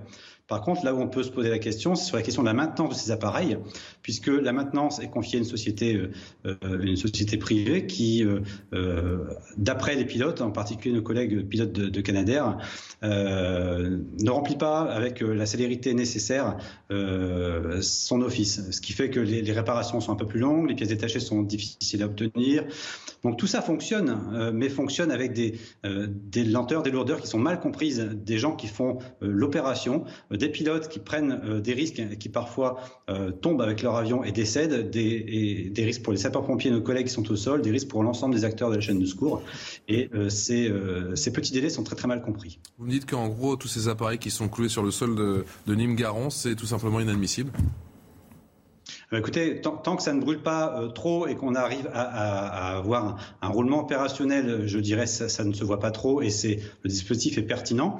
Euh, en revanche, le dispositif est, terrible et inadapté face à des feux de cette ampleur. Alors, certes, ils sont exceptionnels pour le moment, mais ils sont la règle. Nous devrons nous préparer à être surpris par des phénomènes de cette ampleur-là et les moyens doivent être pris en conséquence. Il ne faut pas raisonner à partir des événements du passé, mais à partir des événements qui vont survenir dans un futur très proche.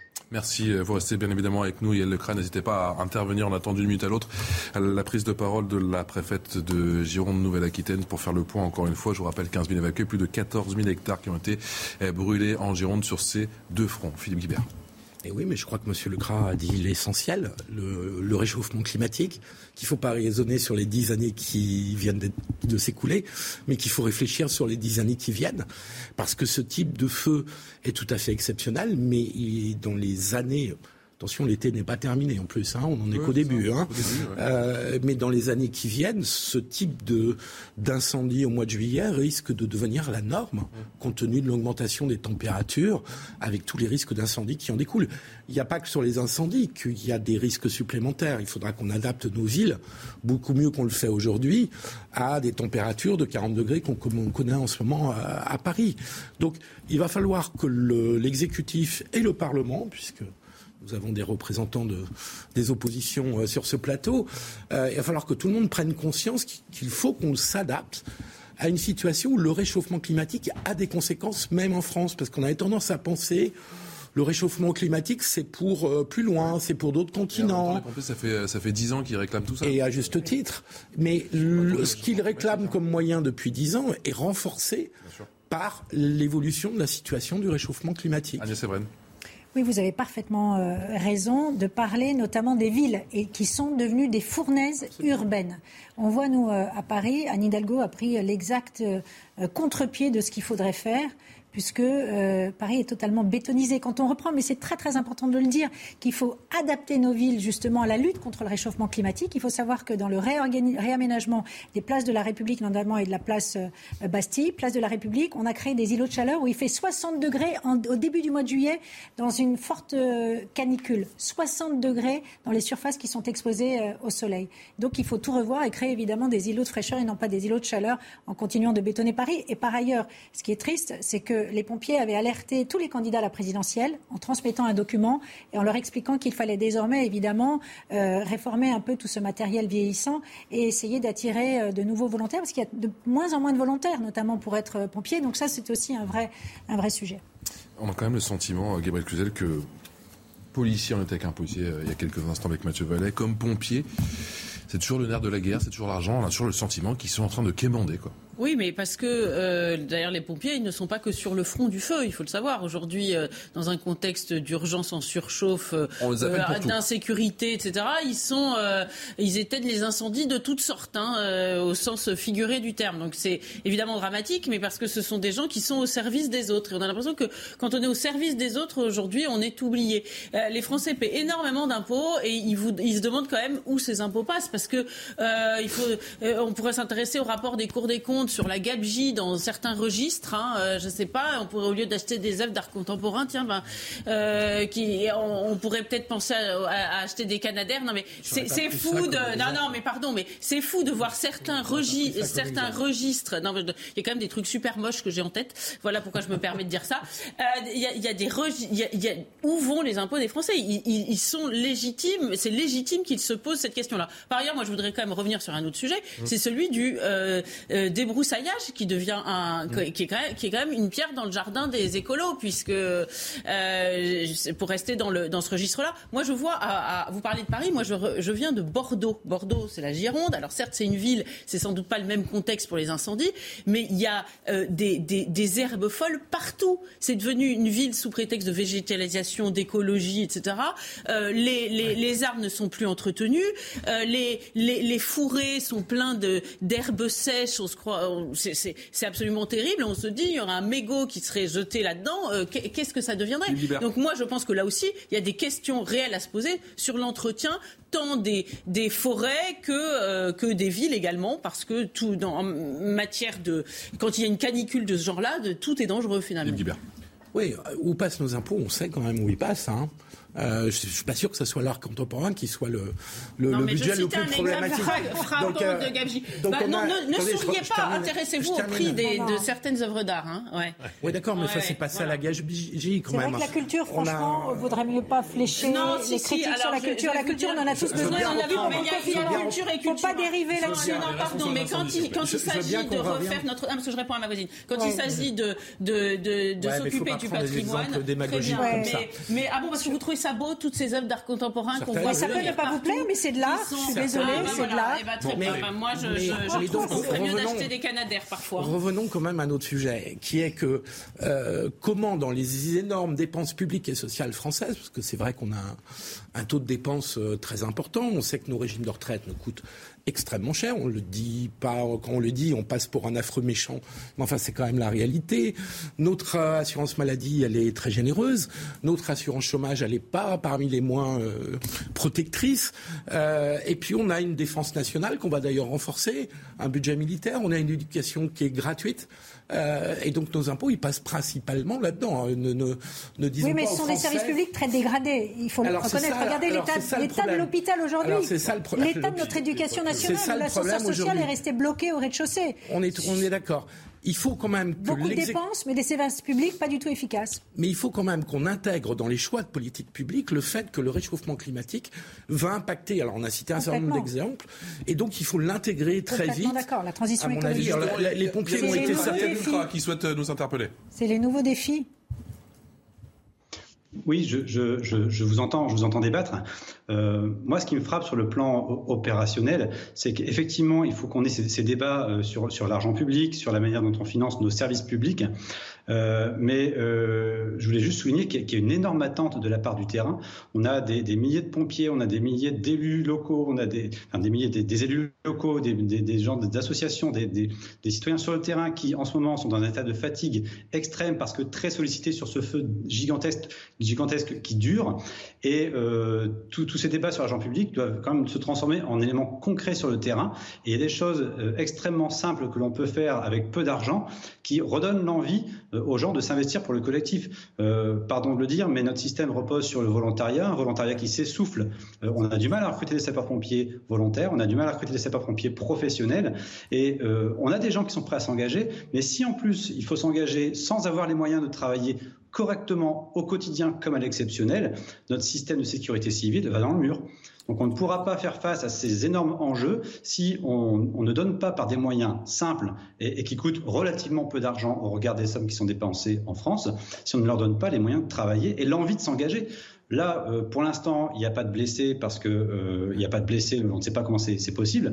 Mais si les troupes fatiguent, si on a des personnes qui sont exposées et si le feu conserve sa virulence, j'espère que nous n'aurons pas à déplorer une, perte de vie humaine, tout simplement. Donc, ces discours sur le financement, il faut évidemment les avoir. On n'est pas hors sol, mais il faut euh, des actions concrètes rapidement et elles ne sont pas si compliquées que ça à mettre en œuvre. Merci beaucoup, Yael Lecras, d'avoir été avec nous ce soir pour nous parler de ces incendies, de cette situation, des moyens supplémentaires que vous réclamez depuis de nombreux années, depuis au moins dix ans, de ce feu dramatique du côté de, de la Cano. C'était en 2012. Vous restez avec nous, la conférence de presse de euh, Madame la Préfète, dans un instant, dans allez, 4 petites minutes. À tout de suite. 18h passé de 26 minutes, merci encore de votre fidélité. Punchline version été, c'est jusqu'à 20h en direct sur l'antenne de CNews. Toujours avec Philippe Guibert qui est enseignant et consultant. Oh, bonsoir mon cher Philippe. Avec euh, Alexandre Devecchio qui est, qui est en train d'arriver, je le vois. Avec Najwa Elaïté, vice-présidente de Territoire de Progrès. Bonsoir. Merci beaucoup d'être avec nous. Et avec euh, Thibault Montbrial qui est avocat. Bonsoir. Merci d'avoir accepté notre invitation. Nous sommes en direct, monsieur Devecchio. Vous pouvez rapprocher votre téléphone. Je vous en prie. On est sur le front des incendies, vous le savez. On attend d'une minute à l'autre cette conférence de presse de Fabienne Bouchot, la, préfète de Gironde Nouvelle-Aquitaine. Vous découvrez ces images en direct de nos équipes qui sont sur place avec une situation qui est de plus en plus préoccupante.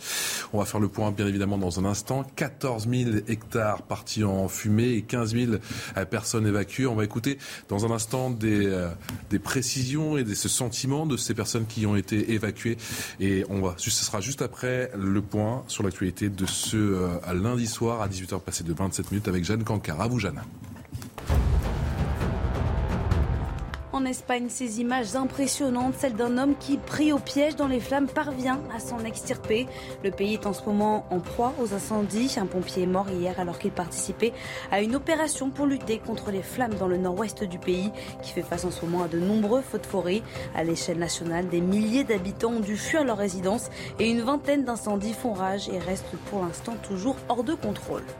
Face à une vague de chaleur inédite, le Royaume-Uni tourne lui au ralenti, perturbation dans les transports, fermeture de certaines écoles. Le pays a émis sa première alerte rouge chaleur extrême, un niveau d'alerte qui correspond à un risque pour la vie.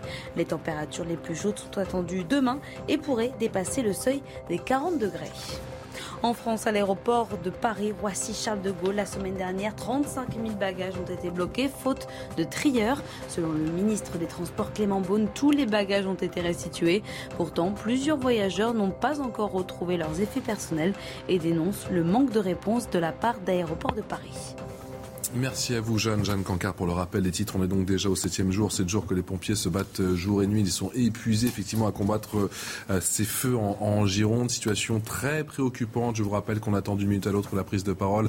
Cette conférence de presse, vous voyez en direct ces images de nos envoyés spéciaux et la conférence de presse de euh, Fabienne Bouchot pour nous faire le point sur la situation. Hein. Plus de 14 000 hectares brûlés. C'est ce qu'elle nous disait dans l'après-midi. On est sur des feux toujours en progression. On prévenu euh, tout l'après-midi des pompiers. On a dépassé largement les 40 degrés sur les deux sites, la Teste de Bûche et du côté de l'Andiras. Les pompiers qui décrivent une véritable poudrière chaque après-midi ces derniers jours. Et ce qui commence à monter, c'est ce manque de moyens, des moyens réclamés par depuis de nombreuses années par les pompiers. Olivier Véran a tenu à leur répondre. Nous sommes déjà le pays européen qui dispose de la plus grosse flotte euh, aérienne pour lutter euh, face aux, incendies et nous avons trois nouveaux avions qui sont euh, commandés ou en instance de livraison et d'autres qui viendront dans les, dans les années à venir, évidemment, pour moderniser encore davantage. Et puis, que ce soit les hélicos ou les avions, ils sont dotés de capacités de propulsion d'eau qui sont plus importantes que ce que nous avions auparavant. Ben, ça ne suffira pas, euh, je dirais, euh, pour empêcher qu'il y ait des incendies. En revanche, avoir des outils modernes pour lutter contre les incendies, ce qui est le cas de la France, avoir surtout des pompiers dévoués, euh, c'est absolument indispensable face à cette chaleur ambiante qui monte, à ces épisodes de canicule et à ces embrasements d'épinades et des forêts. Simon de Montbrial, vous êtes euh, avocat bien évidemment, mais vous êtes aussi euh, président du centre de réflexion sur la sécurité intérieure. Je ne sais pas si effectivement toutes ces questions concernant euh, les feux, les feux de forêt en ce moment en, Gironde, avec ce feu aussi qui s'est déclaré du côté des Landes et que les Canadaires ont dû partir précipitamment effectivement pour prioriser, pour taper fort rapidement pour les éteindre afin de repartir en ce moment. Et on entend beaucoup cette petite musique qui dit qu'on n'a pas forcément les moyens, que le dispositif n'est pas forcément dimensionné. En fait, c'est qu'en matière de sécurité, parce que c'est évidemment un sujet essentiel de sécurité, euh, là, comme dans beaucoup d'autres domaines, il y a eu un problème d'anticipation. C'est-à-dire que ça fait des années qu'on parle du changement climatique et c'est comme si, euh, après avoir fait le constat, on n'en avait pas tiré les conséquences. C'est-à-dire, c'est pas date pas d'aujourd'hui ni même d'hier que euh, de réaliser que nous allons être exposés, notre territoire va être exposé à de plus en plus de phénomènes de cette nature. Là, c'est même pas tellement la question du gouvernement c'est évidemment pas la question de ce gouvernement-là. C'est peut-être même pas le premier quinquennat Macron. C'est il y a 10-15 ans que, que, ce genre de conclusion aurait dû en être tiré. Là, d'un point de vue plus tactique, si on parle des appareils, il faut aussi se poser la question du taux de disponibilité des appareils. Hein. C'est bien de les compter, mais encore c'est bien d'en avoir, mais c'est encore mieux quand ils volent. C'est encore mieux euh, quand, ils volent. Mais là, pour la première fois, et, certainement pas la dernière, nous sommes confrontés à des multifeux. C'est-à-dire qu'il y a des feux euh, autour du bassin méditerranéen, malheureusement c'est assez classique, il y a des ces fameux feux en Gironde euh, mmh. sur les, dont on parle depuis une semaine, et puis il y a des feux jusqu'au nord de la France. Donc nous sommes confrontés à un, à un besoin euh, de, moyens lourds à différents endroits du territoire pour la première fois de notre histoire de façon aussi intense, mais sans doute pas euh, pour, euh, pour, pour, la dernière. Je tiens quand même à saluer le travail des, pompiers. Je, sincèrement, c'est un petit miracle que nous n'ayons pas encore, je dis pas encore, vous voyez, c'est terrible le mot qui me vient en bouche. Contrairement en Espagne, hein, où il y a deux morts. Hein. Voilà, qu'il n'y ait pas de morts en France ça montre que là, pour le coup, les autorités, en plus, euh, ont géré les, évacuations avec beaucoup de sagesse et, d'anticipation. Mais euh, je, pense que les, séquelles de ce que nous sommes en train de vivre, euh, on n'a pas fini d'en parler. La journalité, vous l'entendez, ce cri d'alerte, ce cri d'alarme des, des pompiers qui ne date pas d'aujourd'hui, qui date d'il y a plus de dix ans. Oui, date de plus de dix ans. Hein. Le dérèglement climatique aussi ne, date pas d'aujourd'hui. Et donc, avec les nombreuses sécheresses qui se développent, les hausses des températures, euh, aujourd'hui, on atteint quand même 40 degrés Celsius. Je pense que euh, ça va s'accélérer et ce ne sera pas l'unique exemple. Et donc, il faut euh, bien sûr des moyens humains. Il faut bien sûr renforcer le système français de lutte contre les, contre les incendies. Donc, moyens humains euh, d'ailleurs, vous avez la Fédération nationale des pompiers qui appelle à un doublement euh, des sapeurs-pompiers volontaires. Aujourd'hui, on en dénombre 198 000. Ben, il faudrait doubler. C'est ce que souhaite euh, la Fédération nationale des sapeurs-pompiers. Donc, en cinq ans, c'est en tous les cas une de leurs demandes. Également, faire de la prévention. mon confrère le, le rappelait. mais pas seulement. Il faut aussi responsabiliser nos concitoyens. Vous voyez, quand vous allez dans une forêt, vous, vous faites un barbecue, bah, euh, rassurez-vous que le, feu est bien éteint. Euh, moi, il y a une étude qui m'a frappé, une étude de la Fondation Vinci, vous avez 100 mégots qui sont jetés par jour, par kilomètre et par sens de la circulation sur l'autoroute avec des risques d'incendie. Donc il s'agit certes de donner des moyens humains, matériels, mais aussi de responsabiliser nos concitoyens. Vous avez le sentiment, Yael Lecra, elle est toujours en direct avec Yael Lecra, je le rappelle, qui est effectivement euh, président du syndicat national des sapeurs-pompiers professionnels, que l'on peut aujourd'hui, que les messages passent encore auprès de la population ou qu'il faut euh, redoubler de vigilance et redoubler en termes de communication pour adopter les bons gestes le, message passe, hein, ce, type de message euh, pédagogique, même s'il a l'air d'être extrêmement basique, doit être répété en permanence. Euh, pas de mégots, pas de barbecue en forêt, hein, euh, ça c'est évident. pas d'activités qui produisent des étincelles. On a vu que des étincelles peuvent donner des feux très très importants. Donc il faut en permanence euh, rappeler ces, conseils. Et puis euh, il faut euh, s'adapter au terrain. on a deux types de populations. On a les populations qui sont du cru, qui, connaissent leur milieu, qui connaissent leur forêt, leur environnement et qui ont une certaine, habitude de, protection, de préservation. Et puis on est sur des zones qui sont extrêmement touristiques où, on a des, populations qui viennent, qui ne connaissent pas, qui, pensent que, que c'est que c'est pas si grave de jeter son mégot par, la fenêtre euh, et qui ont des comportements qui sont, euh, euh, bien qu'ils soient condamnables partout en France ou partout dans le monde, qui ne sont pas conscients de ce que ça peut engendrer. Donc il faut répéter, répéter, répéter toujours ces messages de prévention pour éviter les départs de feu, parce que ce qui, ce qui est dangereux, c'est certes euh, les, feux importants comme ceux que, que l'on vit actuellement, mais c'est aussi la multiplicité des départs de feu, puisque à chaque départ de feu, ce sont des moyens, c'est une coordination, une chaîne de commandement, euh, et, et, tout ça fait défaut sur les gros feux, tout simplement. Est-ce qu'il y a une crise de la vocation aujourd'hui? On l'a un petit peu effectivement abordé chez les pompiers oui, on, a du, on, a, une difficulté à recruter des sapeurs-pompiers, euh, qu'ils soient volontaires ou parfois même professionnels. Euh, ceux qui ont embrassé cette profession trouvent que c'est un métier euh, fantastique et, je le pense. Euh, mais euh, pour venir chez les sapeurs-pompiers exercer une activité ou un travail, il faut y trouver des conditions acceptables. Il faut qu'on n'ait pas de, soucis de moyens, il faut qu'on n'ait pas de, de tracasserie administrative, il faut qu'on qu'on soit certain, quand on envoie des troupes au front, qu'on soit certain que derrière tout va suivre. Et le système, même s'il fonctionne encore un peu sur, son air, euh, montre des signes de faiblesse extrêmement inquiétants. Il faut savoir que notre système de sécurité civile, notre dispositif, repose essentiellement sur le volontariat en termes de nombre. Euh, et que ce volontariat, s'il peine, euh, eh bien, c'est toute la machine sécurité civile France qui, qui, va euh, présenter des difficultés. Yael Lecra, on sent véritablement les autorités très inquiètes. On le rappelle qu'on est au septième jour, que les hommes ne comptent pas leurs heures, les hommes et femmes, bien sûr, du feu ne comptent pas leurs heures et qu'ils semblent visiblement très fatigués, on peut les comprendre, puisque ces jours, ces deux jours, ces deux nuits, qu'il y a ces températures caniculaires. Quel est votre sentiment sur cette euh, dynamique des incendies en ce moment en Gironde? Euh, la dynamique, elle, est extrêmement euh, défavorable. Hein. vous l'avez tous euh, compris, les images parlent d'elles-mêmes. pas que seulement en Gironde. Hein. on, peut observer la péninsule ibérique qui est en difficulté également. le sentiment, c'est que on est un peu dépassé. Je pense qu'il faut avoir l'humilité de, dire que oui, on va y arriver. Oui, la communication officielle va, dire qu'on met tous les moyens. Et je pense qu'on met effectivement en ce moment la totalité des, des moyens en œuvre. Il faut vraiment rendre hommage à l'ensemble de la chaîne des acteurs de sécurité civile professionnels, volontaires, euh, sapeurs forestiers, unités militaires, euh, élus locaux, euh, associations, qui font un travail magnifique. Mais là, force est de constater que des feux de cette ampleur nous dépassent. Euh, il suffit de regarder les surfaces brûlées pour, pour le comprendre. Et euh, surtout, le message à faire passer, c'est que euh, les, les, feux de demain seront des feux de ce type. On a pu voir il y a quelques années des, bushfires en, en, Australie ou ailleurs, des, ce qu'on appelle des, vraiment des méga feux.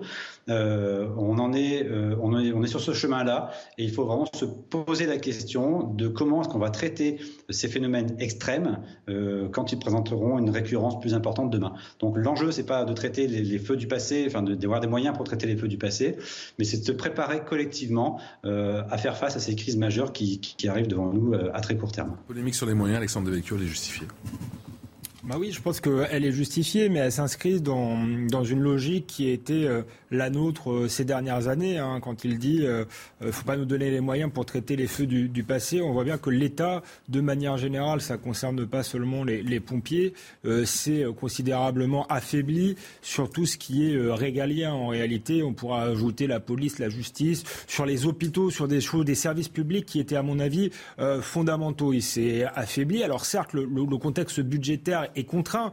Donc on peut comprendre la volonté d'une partie des élites de politique de faire, de dépenser l'argent intelligemment, mais je pense qu'on a mis beaucoup trop d'argent dans les dépenses sociales, dans la bureaucratie, et pas assez où cela était nécessaire. Et ça, c'est valable pour la gauche et pour la droite euh, confondue, qui ont mené, à mon avis, une, une politique comptable euh, sans vision. Et donc il faut absolument sortir de cette logique purement budgétaire. L'armée, de la police, mais les pompiers, c'est la même chose Oui, c'est la même. Tout ça, c'est la même chose. Euh, en réalité, encore plus chez les pompiers où ils sont bénévoles, donc ça coûte assez peu euh, à l'État, mais à la, fin, à la fin, si vous voulez, quand les gens sont euh, exploités, peu considérés, ils finissent par par se décourager. Hein. C'est comme les, les, infirmières qui souvent ont une passion pour leur métier, mais à la fin, quand elles se sentent pas reconnues par par la société, elles arrêtent. Les pompiers, quand ils vont dans certaines cités, ils se font caillasser. Donc donc euh, c'est un autre sujet, mais ça, montre aussi que c'est quelque chose de difficile et qu'on ne peut pas euh, euh, les laisser comme ça sans moyens et sans reconnaissance. Yael Lecras. Oui, alors sur, la question des moyens, euh, oui, quand on, regarde le budget, c'est toujours compliqué de prélever sur un budget pour donner à, un service public. Euh, c'est le discours qu'on entend dans la bouche de tous les politiques. Euh, moi, je voudrais juste souligner que les, assureurs de France viennent de chiffrer, alors c'était il y a quelques jours, mais on est déjà à plus de, de 4 milliards d'euros partis en fumée. Donc la prévention, c'est une chose, mais là, on est sur 4 milliards d'euros. Donc on peut prélever un petit peu de cette somme qui est épargnée, qui est sauvée par les sapeurs-pompiers et les acteurs de, sécurité civile.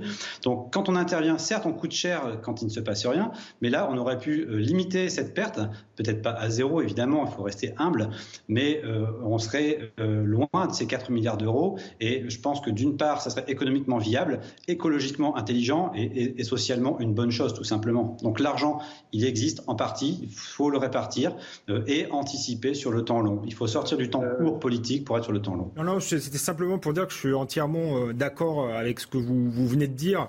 On chiffre jamais le coût, euh, par exemple, de l'insécurité. Il est massif dans ce pays. Sur la question des hôpitaux et des lits d'hôpitaux, le quoi qu'il en coûte nous a coûté un pognon de dingue, pour reprendre l'expression du, du, du, chef de l'État. Donc on voit bien qu'à chaque fois, ces calculs à courte vue nous, nous coûtent beaucoup plus cher, à la fois sur le plan purement économique et financier, mais aussi sur le coût humain social. Euh, l'insécurité, c'est un coût dévastateur pour la cohésion euh, nationale. L'hôpital, euh, qui, ne fonctionne plus comme il n'a pas fonctionné, ça a été le terrible pendant la crise du Covid. Et là, j'ai envie de dire, les incendies, ce sera pareil. heureusement, il n'y a pas eu de victimes humaines, mais c'est quand même des paysages dévastés. Les incendies, c'est immédiat le, résultat. Effectivement, c'est toujours le même débat sur cette perception d'investissement. Bah, je rappelle juste que la sécurité intérieure en France, c'est moins de 3%.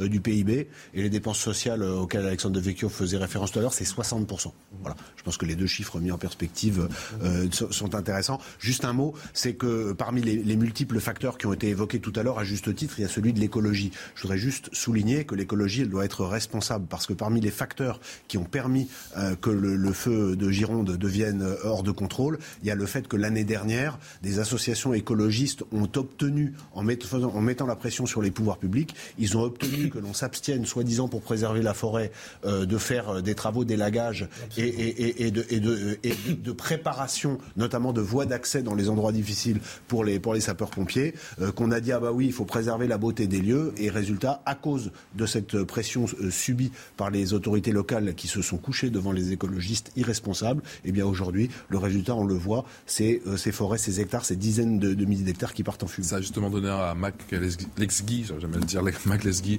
L'ambiguïté des écologistes se félicite il y a un an d'avoir empêché les aménagements. Effectivement, là c'est trop petit, je ne peux plus le lire des amis en régie, effectivement. Philippe Guibert. Euh, oui, je voulais revenir sur la question du budget, des budgets publics. Il faut bien comprendre une chose, c'est que depuis la moitié à peu près du quinquennat Sarkozy, pendant tout le quinquennat Hollande et pendant toutes les années qui ont précédé la pandémie sous le quinquennat d'Emmanuel Macron, une politique à peu près constante a été menée d'économie de bout de chandelle. Je, dans, les, dans les fonctions que j'ai pu exercer dans cette belle euh, haute fonction publique, je l'ai éprouvé, passant parfois plus de temps à faire des réunions pour faire des économies que pour faire, à faire des réunions pour euh, exercer le métier qu'on me demandait.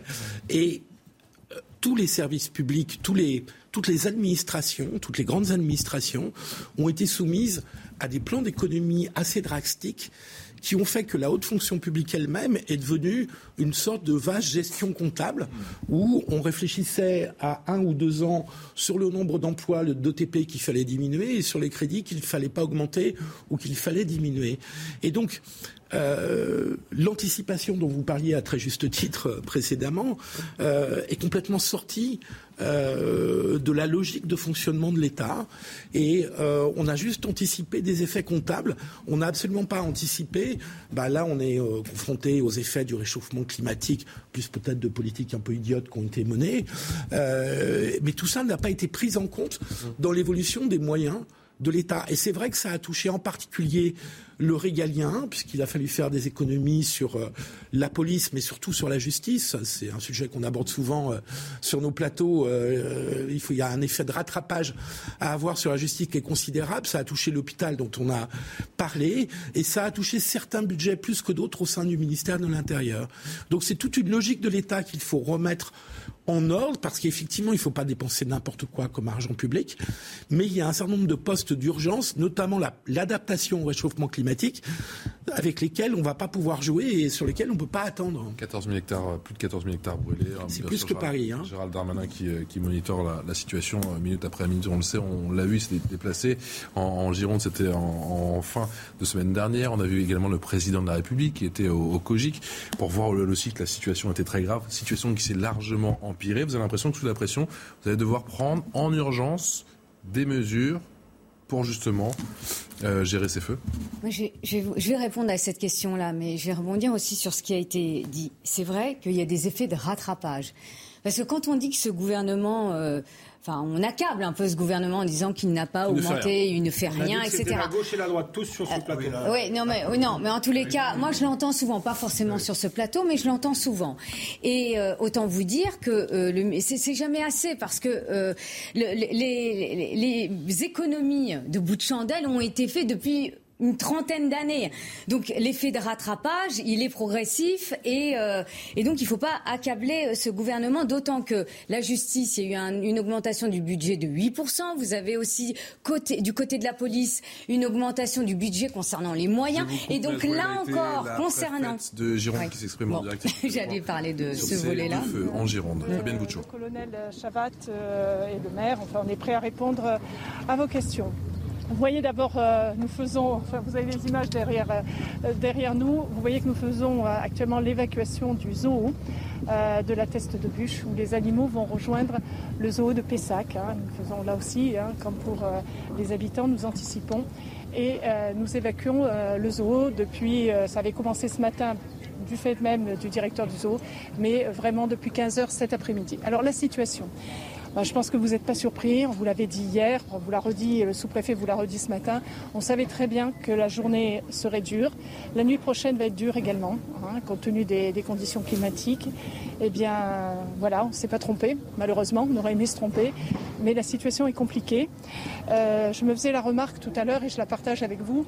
Euh, vous vous souvenez, on se disait toujours que la fin d'après-midi était toujours le moment le plus compliqué pour le feu. C'est là qu'on avait les reprises. Eh bien, ça a commencé, parce que maintenant il y a une semaine que l'on vit ça, ça a commencé à 17h, après ça a été 16h, et maintenant ça commence à midi, 13h.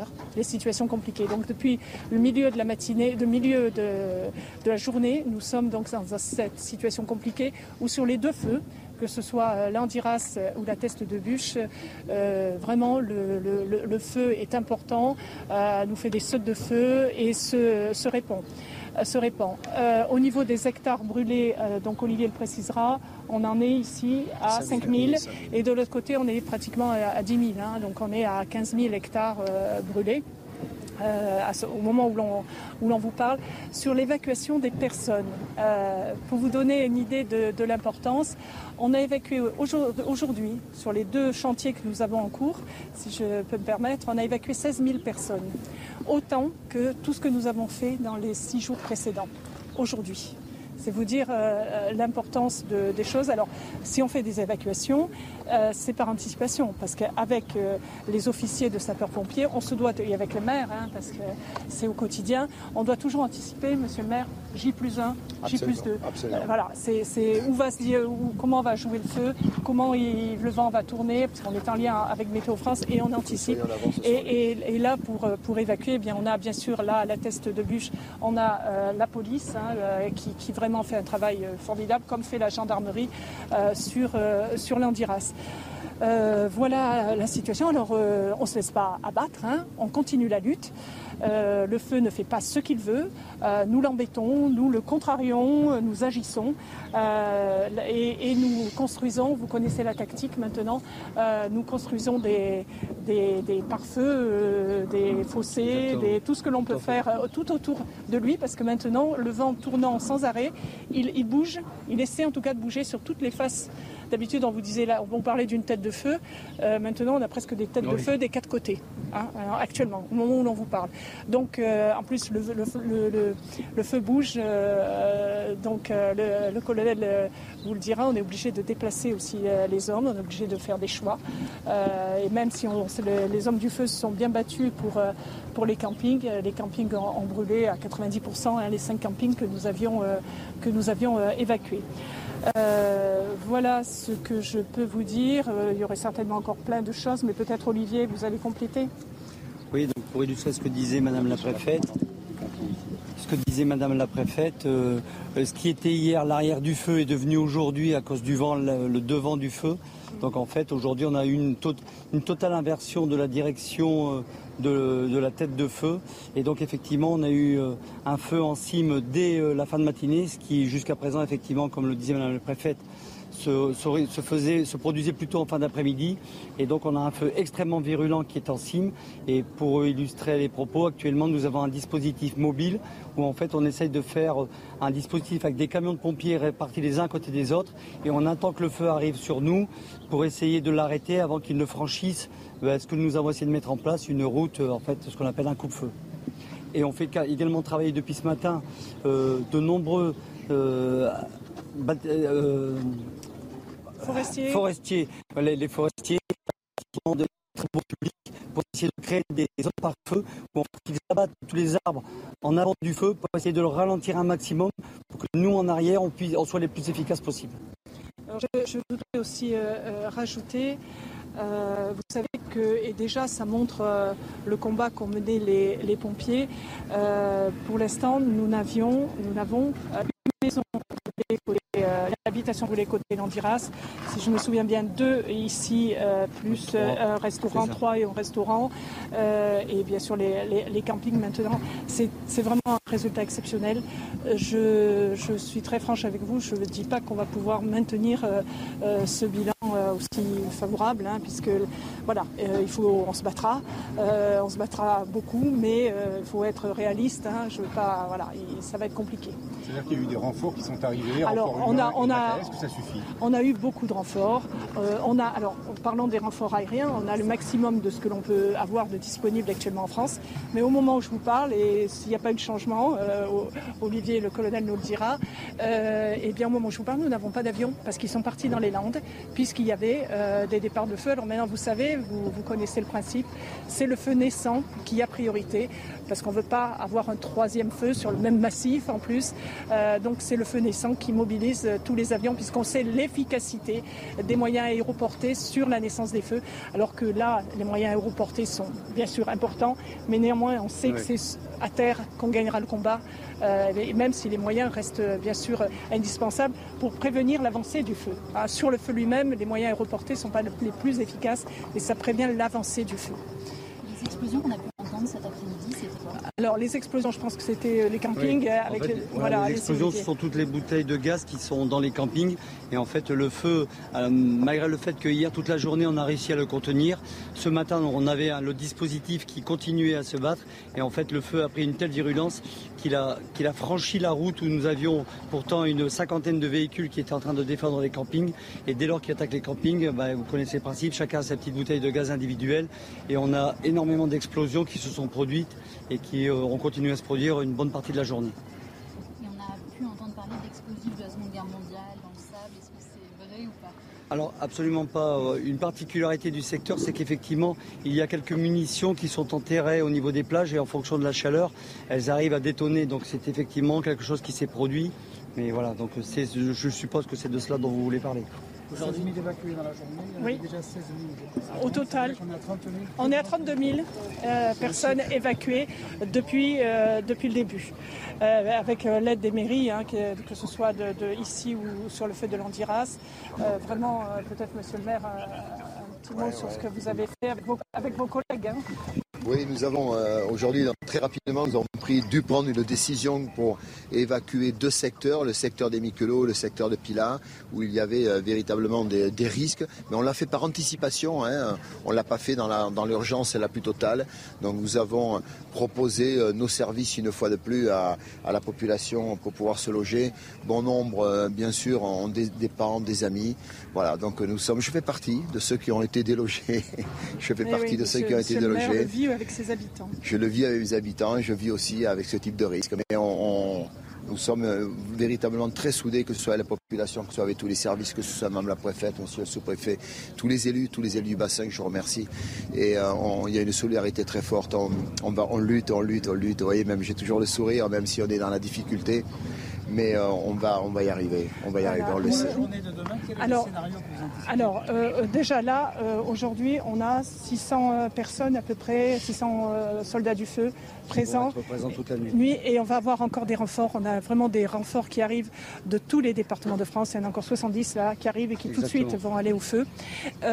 D'autre part, le directeur du SDIS, on en a parlé, on a décidé de le faire, a rappelé tous les effectifs de tous les centres de secours du département sont actuellement sur ces deux feux.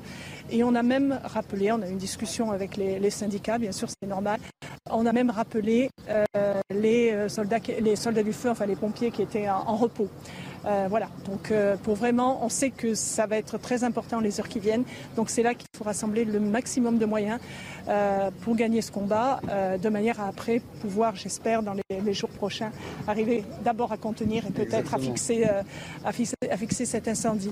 Alors on a fait des choses aussi que je pense que tous les habitants comprennent bien. On a pris un arrêté, M. pour la navigation, interdisant la navigation sur un périmètre qui est très clairement défini sur l'arrêté préfectoral. chacun comprend bien pourquoi, hein, il ne faut pas s'approcher voilà, du bassin, également, de chaque côté, puisque là on arrive sur la partie étroite hein, avec euh, l'eau de chaque côté. Il faut aussi euh, penser à ça, puisqu'il y a des projections, puisque voilà, il faut euh, penser au maximum à la sécurité et, à la vie humaine, qui est quand même et restera toujours notre priorité. Vous parliez des effectifs sur le terrain, avec des renforts, mais concrètement, entre ceux qui, sont, qui se reposent, on peut le comprendre, hein, et combien sont effectivement présents à combattre le feu à chaque instant. C'est ce qu'a dit Madame la préfète. C'est 600 sapeurs-pompiers. Pour ce qui est du repos, alors euh, là j'ai des agents qui, enfin des collègues de tous les départements, girondins et hors Gironde, qui sont sur le feu depuis plus de 20 heures. Donc effectivement, euh, aujourd'hui on a un tel stade de, de cette lutte contre l'incendie que on essaye de trouver un moment de repos dès lors qu'on n'est pas dans une phase de lutte active, ce qui n'arrive quasiment jamais depuis euh, six jours. Et cette nuit encore, on sait très bien qu'on va avoir des conditions extrêmement défavorables, avec une bascule de vent qui va encore nous changer l'orientation du feu et des vents annoncés avec des rafales à 80 km/h, ce qui va ce qui va rendre notre situation encore très difficile évoqué le fait qu'il ne sera peut-être pas toujours possible de défendre les habitations.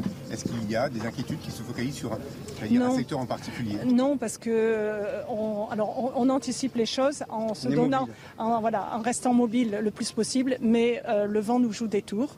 Euh, par rapport aux annonces, et Météo France n'y est pour rien, on sait bien que ce n'est pas une science exacte et le vent est tellement tournant que des fois le vent nous a été, on a été surpris là dans la journée, le vent était attendu dans un sens, on l'a eu dans l'autre, mais on a bien compris le jeu maintenant, donc on reste mobile pour se déplacer le plus vite possible. Voilà, donc on fera le maximum pour défendre les habitations, mais voilà, on sait que le combat est, important. Merci à vous tous. Merci. De Fabienne Bouchot euh, depuis la test de bûche, situation qui est très compliquée, nous disait la préfète de Gironde. On va se battre, mais ça va être compliqué. On fera notre possible pour sauver, euh, bien évidemment, les habitations. On en parle avec Alexandre Devecchio, avec Najwa Elaïté, avec Thibault de Montbrial, toujours en plateau. Et vient de nous rejoindre Eric Brocardi. Bonsoir. Merci beaucoup d'avoir accepté notre invitation, porte-parole de sapeurs-pompiers de, de, France. On a entendu la, la, préfète, le maire aussi de la test de mmh. bûche. on a quand même ce sentiment qu'on est au septième jour où ces pompiers euh, combattent le feu nuit et jour et que la situation ne cesse de se dégrader. Ce qui est très compliqué pour les pompiers, c'est effectivement euh, ce que l'on voit et ce que l'on perçoit et ce qu'ils entendent aussi surtout, parce qu'ils sont quand même au fait de ce qui se passe médiatiquement aussi, c'est de voir toute cette lutte très acharnée euh, face à ce monstre, clairement, parce que là aujourd'hui c'est un ennemi qui est redoutable. Et son meilleur allié, c'est le vent, je le dis, je le répète. Euh, qui nous pose de véritables soucis avec de véritables enjeux derrière. On parle de vents de 50 à 60 km/h. Là, on annonce peut-être des vents jusqu'à 80 oui, mais km/h mais c'est, enfin, c'est, j'ai pas envie de dire, mais c'est, oui, c'est la nature. La dame nature a décidé d'eux. Bah, maintenant, il va falloir contrer. Il va falloir toujours, euh, euh d'une manière forte, jouer le bras de fer pour qu'enfin, on puisse avoir euh, différents euh, espoirs pour que très rapidement, on puisse fixer ce feu. Pour l'instant, c'est pas du tout le cas. Ça a été dit. c'est quand même important. On voit sur la tonalité, on voit aussi sur le physique euh, que aussi bien au niveau de, l'État, au niveau du département, que la situation à l'escalier, on le comprend, il y a des évacuations en, nombre de manière aussi de faire des déplacements de population dans le cadre prévisionnel pour éviter, euh, on va dire justement, pour garder cette, cette ligne de n'avoir aucune victime chez les civils. Euh, quatre blessés chez les sapeurs-pompiers, 2000 engagés, 3000 maisons sauvées. C'est autant de valeur du sauvé que tout à l'heure on parlait de coûts. Effectivement, ça coûte, ça coûte, mais la valeur du sauvé aujourd'hui est à prendre en compte. Aujourd'hui, un sapeur-pompier, quel qu'il soit, pour tout citoyen, c'est 18 centimes par jour. Et aujourd'hui, ils font des exploits. Et aujourd'hui, ils sont à la bataille. Et aujourd'hui, c'est pas l'heure de la polémique. Aujourd'hui, c'est de les soutenir. Aujourd'hui, c'est d'écouter le peu qu'on a annoncé, ce que la Fédération nationale des sapeurs-pompiers de France a annoncé le 10 mars. Ce qu'elle souhaite, c'est clairement aujourd'hui que pour la moindre et des détails, c'est factuellement, c'est d'anticiper tout ce qu'il en est aujourd'hui. Aujourd'hui, quand on dit que toutes les unités politiques, et là, excusez-moi, je, sors un peu du cadre opérationnel, se doivent à un moment donné de faire union derrière cela, c'est parce que derrière chaque sapeur-pompier volontaire, vous avez chaque sapeur-pompier professionnel, vous avez un citoyen, quel qu'il soit, qui sont parfois même des maires, qui sont parfois, euh, quelquefois, des responsables de hautes entreprises, qui font à un moment donné le job pour permettre qu'à un moment donné, l'ensemble de la population puisse être protégée. C'est du bénévolat, on le rappelle. Hein. Mais oui, c'est du bénévolat, c'est du volontariat, parce que 80%, euh, ça a été dit tout à l'heure, 80% des sapeurs-pompiers de France aujourd'hui sont constitués par le volontariat. On a besoin de le maintenir. Je, me permets juste de, corriger, hein, si je peux me permettre, c'est qu'on fixe la barre à 250 000 sapeurs-pompiers volontaires pour la Fédération nationale des sapeurs-pompiers de France, contre 190 000 aujourd'hui. Donc ça veut dire très clairement, on a besoin de 60 000 de plus. Pour une raison très simple, c'est que quand vous entendez les villages et les villes au niveau de, de ces zones, ce ne sont pas des grandes villes ce sont des petits villages où il y a déjà des casernes, 6300 casernes, centres de secours. Et quand, euh, à un moment donné, des décisions, des orientations sont prises, quand on parle d'un village aujourd'hui, c'est un clocher, c'est une mairie, c'est une caserne. Avant, c'était la poste. Avant, c'était parfois des, malheureusement des bar tabac, des supermarchés. Ce qui maintient aujourd'hui ce maillage territorial et ce qui résiste encore à tout cela, ça reste des sapeurs-pompiers. Et donc, à partir de là, c'est vrai que face au combat, face à tout ce qui est mené, il est évident que, aussi bien dans les airs que sur la terre, tout le monde est à l'œuvre et tout le monde est à l'engagement. J'entendais encore effectivement euh, la question des moyens aériens. Aujourd'hui, on est quand même soumis euh, à des règles, à des, à des, besoins de, révision aussi, clairement, qui font que le sujet stratégique doit être de pair avec le sujet de la maintenance et de la sécurité du personnel. C'est immuable, ça ne peut pas bouger. En 2019, quand vous avez un tracker qui malheureusement se crache, on en oublie aussi que derrière ces, chaque manche de pilotage, il y a des hommes et qu'on ne peut pas jouer avec ça. Donc aujourd'hui, la, configuration telle qu'elle est, elle est optimum. Elle est là, elle est bien présente. Et en plus, dans la seringue, on vient faire appel à nos collègues européens. La même chose l'année dernière, on est allé les aider, mais pour autant, c'est passé sous les radars. Mhm. Pour autant, même si on déploie et qu'on l'annonce, ça passe tranquillement médiatiquement.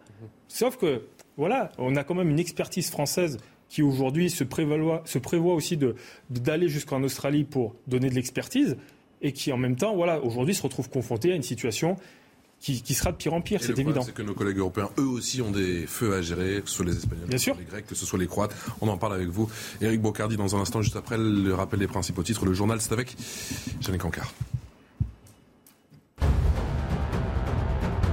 Bonsoir Patrice, bonsoir à tous. Et face à la canicule qui touche l'ensemble du territoire, les maisons de retraite s'adaptent pour sensibiliser les personnes âgées, les protéger afin d'éviter tout risque de déshydratation. Et à ce sujet, le nouveau ministre des Solidarités, Jean-Christophe Combe, s'est rendu dans un EHPAD à Paris. Marine Sabourin a suivi cette visite pour CNews.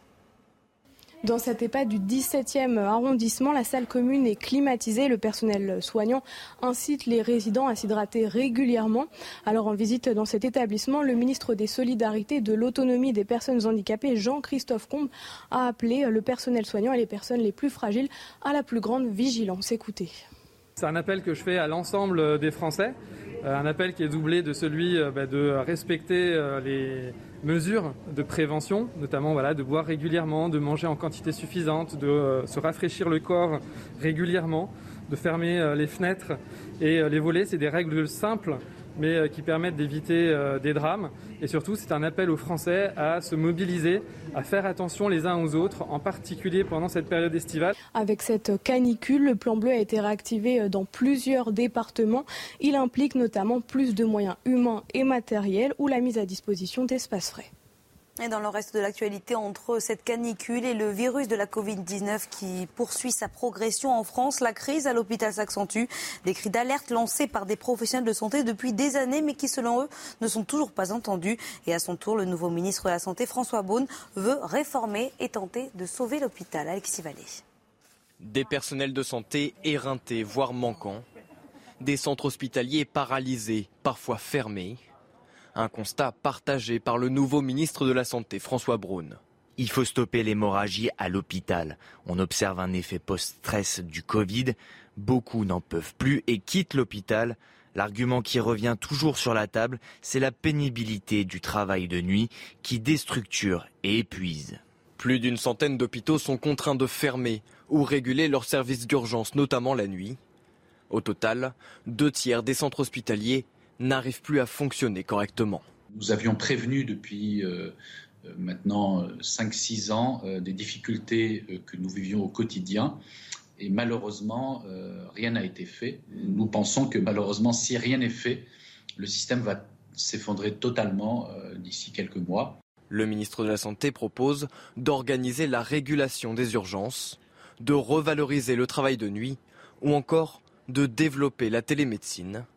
Des propositions d'ores et déjà contestées, alors que l'hôpital continue de faire face au Covid et à la canicule. Et l'Euro féminin de football à présent, la, France affronte ce soir l'Islande à 21h sur Canal+. Un match sans enjeu majeur puisque les Bleus sont déjà qualifiés pour les quarts de finale. Une rencontre qui se fera en revanche sans l'attaquante vedette de l'équipe de France, Katoto, la numéro 9 souffrant d'une grave blessure au genou qui a dû renoncer au reste de sa première grande compétition internationale. Merci beaucoup Jeanne. On vous retrouve dans une vingtaine de minutes pour faire un nouveau point complet sur l'actualité de ce lundi soir. On est toujours avec Alexandre Devecchio, Najwa Laïté avec euh, Maître Thibault de Montbrial, qui est président du Centre de réflexion sur la sécurité intérieure, et avec Eric euh, Brocardi, qui est porte-parole des sapeurs-pompiers de, de, France. Thibault de Montbrial, peut-être un mot sur ce chiffre qui est... Alors, il y a deux chiffres, bien sûr, c'est 15 000 hectares brûlés, 15 000, et puis 16 000 évacuation en l'espace d'une journée, soit 32 000 en une semaine, ça paraît complètement fou. Et, ce qui est encore plus fou, c'est que si on prend du champ, il y a des, il y a des chiffres que, personne ne donne depuis quelques jours, c'est que euh, les incendies, alors ça on l'a dit, sont de plus en plus nombreux et simultanés, mais ils commencent de plus en plus tôt dans la saison. Et si on prend le chiffre au 1er janvier 2022, c'est-à-dire depuis le début de l'année, on a déjà l'équivalent de la surface des cinq plus grandes villes françaises qui est parti en fumée. Et ça, au, 18 juillet, c'est quelque chose qui est, du jamais vu. Ça veut dire, au risque de se répéter, il faut le marteler, c'est que on a des problèmes qui sont maintenant des problèmes structurels. Les problèmes euh, de, matériel, les problèmes humains dont, le, commandant vient de nous parler et dont on va continuer à parler avec lui, sont des problèmes qui s'inscrivent dans la durée, c'est-à-dire qu'il n'y aura pas de marche arrière. Dans les 10, dans les 15, dans les 20 ans qui viennent, ces phénomènes vont nécessairement empirer. C'est-à-dire qu'il faut les traiter de en façon intensité, En récurrence En intensité, en récurrence et, en nombre. Et, nous aurons un sujet incendie de forêt qui sera un, sujet annuel et qui va commencer de plus en plus tôt et qui ne connaîtra pas, et ça c'est nouveau, de limite sur le territoire. Là, je recevais un message, il y a un incendie qui vient de débuter en Bretagne, un endroit où vous n'avez jamais vu de feu, à part ceux qui J'avais déjà vu ça il y a un peu plus de trois semaines, un mois, je crois, et ça m'avait déjà. C'est quelque chose qu'il faut que la, que la, classe politique et que les hauts fonctionnaires prennent en considération. Et euh, les propositions qui ont été faites par les fédérations des sapeurs-pompiers euh, au mois de mars et dont nous avions parlé dans le cadre de la campagne électorale euh, à, l'époque étaient des, des, propositions qui s'inscrivent dans cette perspective. C'est-à-dire que eux, dont c'est le métier, mmh. ils font cette prospective que malheureusement le ministère de l'Intérieur, et c'est totalement apolitique. Le ministère de l'Intérieur, des années Sarkozy, des années Hollande, comme ceux des années Macron, n'ont pas assez pris en considération. Maître Élité. J'aimerais simplement euh, poursuivre la réponse à votre question quand vous disiez euh, le gouvernement, euh, va-t-il sous pression, augmenter les moyens? En tous les cas, je... on a quand même ce sentiment qu'en France, on prend des décisions une fois que la catastrophe est arrivée. Non, on est dans, hein. non, mais on est dans une continuité. Olivier Véran d'ailleurs est intervenu tout à l'heure en disant on sera dans la continuité d'augmentation des moyens vis-à-vis -vis de la sécurité civile. Question de moyens humains, matériels, je l'ai dit tout à l'heure, j'y reviens pas. Par contre, n'oublions pas aussi la solidarité à l'échelle de l'Europe. Vous avez depuis 2001 euh, un mécanisme de protection euh, civile qui a été mis en place et qui pousse à la solidarité européenne euh, sous l'impulsion de la Commission européenne bah, en matière, enfin, dans le domaine matériel pour déployer des flottes aériennes dans différents pays d'Europe bah, dès qu'il y a des catastrophes naturelles et notamment des incendies. Donc les moyens doivent être également mutualisés, je pense. Hein, euh, à l'échelle également de l'Europe. Bien sûr, des moyens à l'échelle de la France, euh, mmh. plus de moyens, plus, euh, je l'évoquais, mais n'oublions pas que il serait de bonne loi qu'il y ait également plus de moyens à l'échelle de l'Union européenne, puisqu'il existe ce mécanisme de protection civile, comme je le rappelais, qui existe depuis 2001. Mais les Européens vont avoir le même problème en même temps. Tous, les, tous les, pays du sud de l'Europe vont être confrontés année après année. C'était les Espagnols ou à des incendies euh, au même moment, malheureusement. Croatie, le Portugal, la Grèce, la Grèce pire qu'il y a deux ans. La Slovénie qui fournit la Croatie. La Slovénie. mais, quand, mais quand je dis ça, c'est-à-dire euh, je dis plus de moyens à l'échelle de, l'Europe, mutualiser les moyens pour que. Déjà, on voit une chose, c'est que ça fonctionne. Euh, bah, déjà, on voit une chose, c'est que ça fonctionne. Mm. Et c'est pas, et c'était pas gagné il y a quelques années de cela. Donc il y a eu un effort et une volonté européenne autour de la table qui a fait consensus pour que ça fonctionne et qu'aujourd'hui les codes opérationnels sont là. C'est-à-dire qu'on soit canadair, euh, italien, grec, espagnol, français, mm. on arrive sur des feux, on a des stratégies, on est en communication avec eux, il y a toujours les mêmes méthodes opérationnelles, il y a toujours le même système, quoi qu'il en, quoi, quoi en soit au niveau des appareils de maintenance, parce qu'on en parle aussi de la maintenance, mais c'est des maintenances qui sont obligatoires. Vous n'allez pas prendre un avion de ligne euh, de n'importe quelle compagnie si on ne vous assure pas qu'il a été vérifié. Enfin, c'est une logique implacable. Donc à partir de là, euh, je pense qu'aujourd'hui, si on parle de coûts, on parle de, de budget, oui, mais bien sûr qu'à notre niveau, on constate aussi des, euh, choses sur lesquelles on, souhaite faire avancer sans pour autant que ça, coûte plus. Je, veux dire une chose très simple. Est-ce que vous, les, trois quarts des véhicules, allez, un peu moins des trois quarts, on va dire un quart des véhicules que vous voyez parfois à l'écran, ils payent un malus écologique. Et, on combat, et on est soldat du climat, et on combat contre le dérèglement climatique. Déjà, première chose. Donc, euh, ça paraît quand même ubuesque quand on achète un 4x4 de sapeur-pompier de payer un malus écologique, sachant qu'il va servir à un moment donné de poste de commandement pour orienter. Mais ça, c'est parce qu'il y a un moment donné, le sujet, c'est d'évoquer sur la table, euh, effectivement, de, faire sens et qu'à un moment donné, on canalise euh, certaines prérogatives euh, au niveau de la protection civile en France et qu'elle soit peut-être mieux réorientée et mieux mise en valeur parce qu'aujourd'hui on en a besoin. D'où le fait que la Fédération nationale des sapeurs-pompiers de France, quand elle, et ce que vous avez évoqué tout à l'heure, quand on sait que euh, on connaît les connaissances des territoires, préconise un secrétariat ou un ministère d'État à la protection civile de manière à ce que derrière on soit le bras armé de l'ensemble des ministères puisque ça doit de toute façon toucher à la fois l'éducation nationale, à la fois euh, le fait aussi qu'au niveau de que ce soit l'agriculture pour apporter un comportement, une attitude à, adopter. Et surtout, aujourd'hui, on ne peut plus prendre en étau beaucoup de secteurs d'activité qui aujourd'hui, on ne va pas dire à un agriculteur, dit bah non, tu peux pas faire la moisson parce qu'il y a un risque d'incendie. Aujourd'hui, on doit trouver des consensus. On doit trouver à un moment donné suffisamment de personnes et des sachants des territoires aussi par rapport aux risques pour comprendre les enjeux des uns et des autres. Donc c'est cela concrètement à quoi cela peut servir. Clémence Barbier qui est sur le terrain. Clémence, bonsoir. Vous avez suivi bien sûr cette conférence de presse qui a été donnée par la préfète de Gironde, Fabienne Bouchot. Avec ces chiffres, on les retient bien sûr. 15 hein, 000 pour 15 000 hectares de, de forêt brûlée. Et 16 000, c'est le chiffre des évacuations sur la seule journée d'aujourd'hui. Absolument, Patrice. La situation est extrêmement euh, critique euh, ici à la Teste de Bûche, mais également à Landiras. Euh, toute la journée, nous avons pu tourner dans la ville et nous avons vu les habitants extrêmement inquiets car deux quartiers de la Teste de Bûche ont été évacués. Les habitants ont dû partir à la hâte et c'est vrai que ce matin et même tout au long de la journée, il y avait cette fumée très pesante dans la ville qui brûlait la gorge et et même euh, les yeux et une odeur de brûlé. On sentait vraiment que le feu euh, se rapprochait et euh, je ne sais pas si vous pouvez le voir derrière moi, mais nous, nous apercevons donc ces grands panaches de fumée qui s'élèvent derrière la route 214, là où est parti le feu. Et ce matin, nous avons pu justement faire une patrouille avec les pompiers pour visiter cette zone avec les pompiers qui tentaient de maîtriser l'incendie.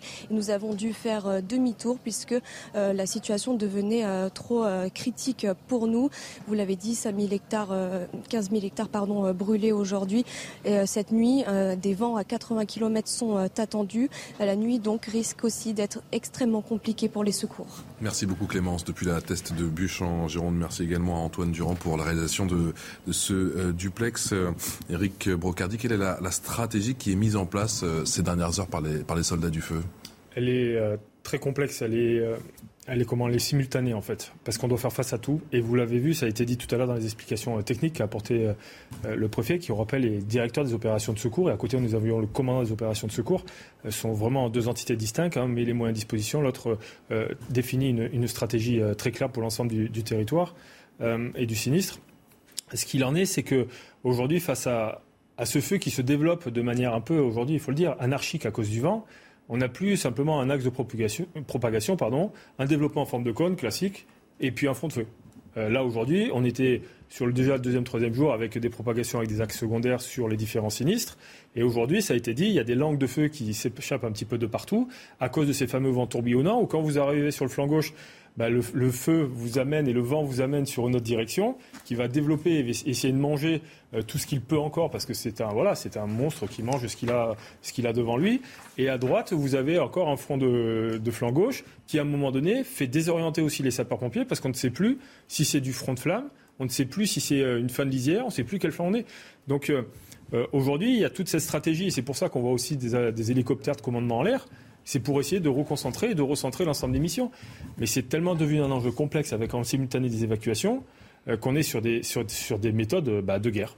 D'autant plus que les moyens, alors tous les moyens, a dit Fabienne Bouchot, qu'on aura dans un instant direct la préfète de Gironde euh, Nouvelle-Aquitaine, a dit que tous les moyens disponibles étaient effectivement effectifs, opérationnels aujourd'hui, mais qu'ils ont dû partir sur les feux naissants du côté des Landes. Ça devient un véritable casse-tête. Mais c'est un casse-tête permanent. C'est pour ça qu'on en appelle aujourd'hui à la responsabilité du citoyen d'être vigilant, parce qu'aujourd'hui, 90% des incendies, on le dit, on le martèle, on le répète, c'est dû à une activité humaine.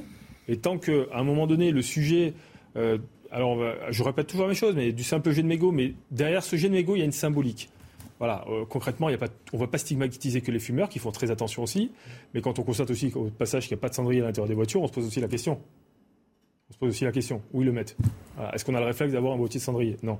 Donc aujourd'hui, il y a peut-être des solutions faciles à transmettre pour éviter ça. Mais ça, c'est une, image aussi symbolique où à un moment donné, bah, c'est pas grave. on consomme. Il y avait ça dans les voitures, je vous Voilà. à l'époque. À l'époque. mais il n'y en a plus. Pas si lointaine, mais c'est vrai. Donc aujourd'hui, on, consomme de l'environnement, on consomme du secours, on consomme du pompier, ne serait-ce qu'en ayant dans cette image le fait de, bah, c'est pas grave, je m'en fous, il y a quelqu'un qui va passer derrière, ou je ne fais pas attention dans quel environnement je suis. Et quand on est là pour euh, différentes crises naturelles, et quand on dit attention, il y a une vigilance jaune, attention, il y a une vigilance orange, attention, il y a une vigilance rouge, on ne se réfère pas vraiment à ce qu'on voit sur la route au quotidien, où quand il y a un moment donné, il y a le feu qui passe au vert, ben, on peut y aller, mais quand on est orange, on commence à ralentir son activité, et quand c'est rouge, on stoppe. On n'a pas encore cette éducation-là. Bonsoir Fabienne Bouchot, merci beaucoup de, répondre à nos questions en direct. Je rappelle que vous êtes euh, la préfète de, Gironde, Nouvelle-Aquitaine. On a quand même le sentiment, on vous a tous les jours, euh, effectivement en duplex, Madame la préfète, que les journées malheureusement se suivent et se ressemblent. Oui, les journées se suivent et se ressemblent et, même euh, cette journée est pire que celle que nous avions connue. On l'avait dit euh, hier soir qu'on allait avoir une nuit compliquée, une journée compliquée, une deuxième nuit qui est devant nous compliquée. nous aurions aimé, avec les officiers de sapeurs-pompiers et, Météo France, se tromper. Malheureusement, euh, la réalité est là. c'est compliqué, c'est très compliqué au moment même où je vous parle. Ça va durer jusqu'à la tombée de la nuit et la nuit risque encore d'être difficile.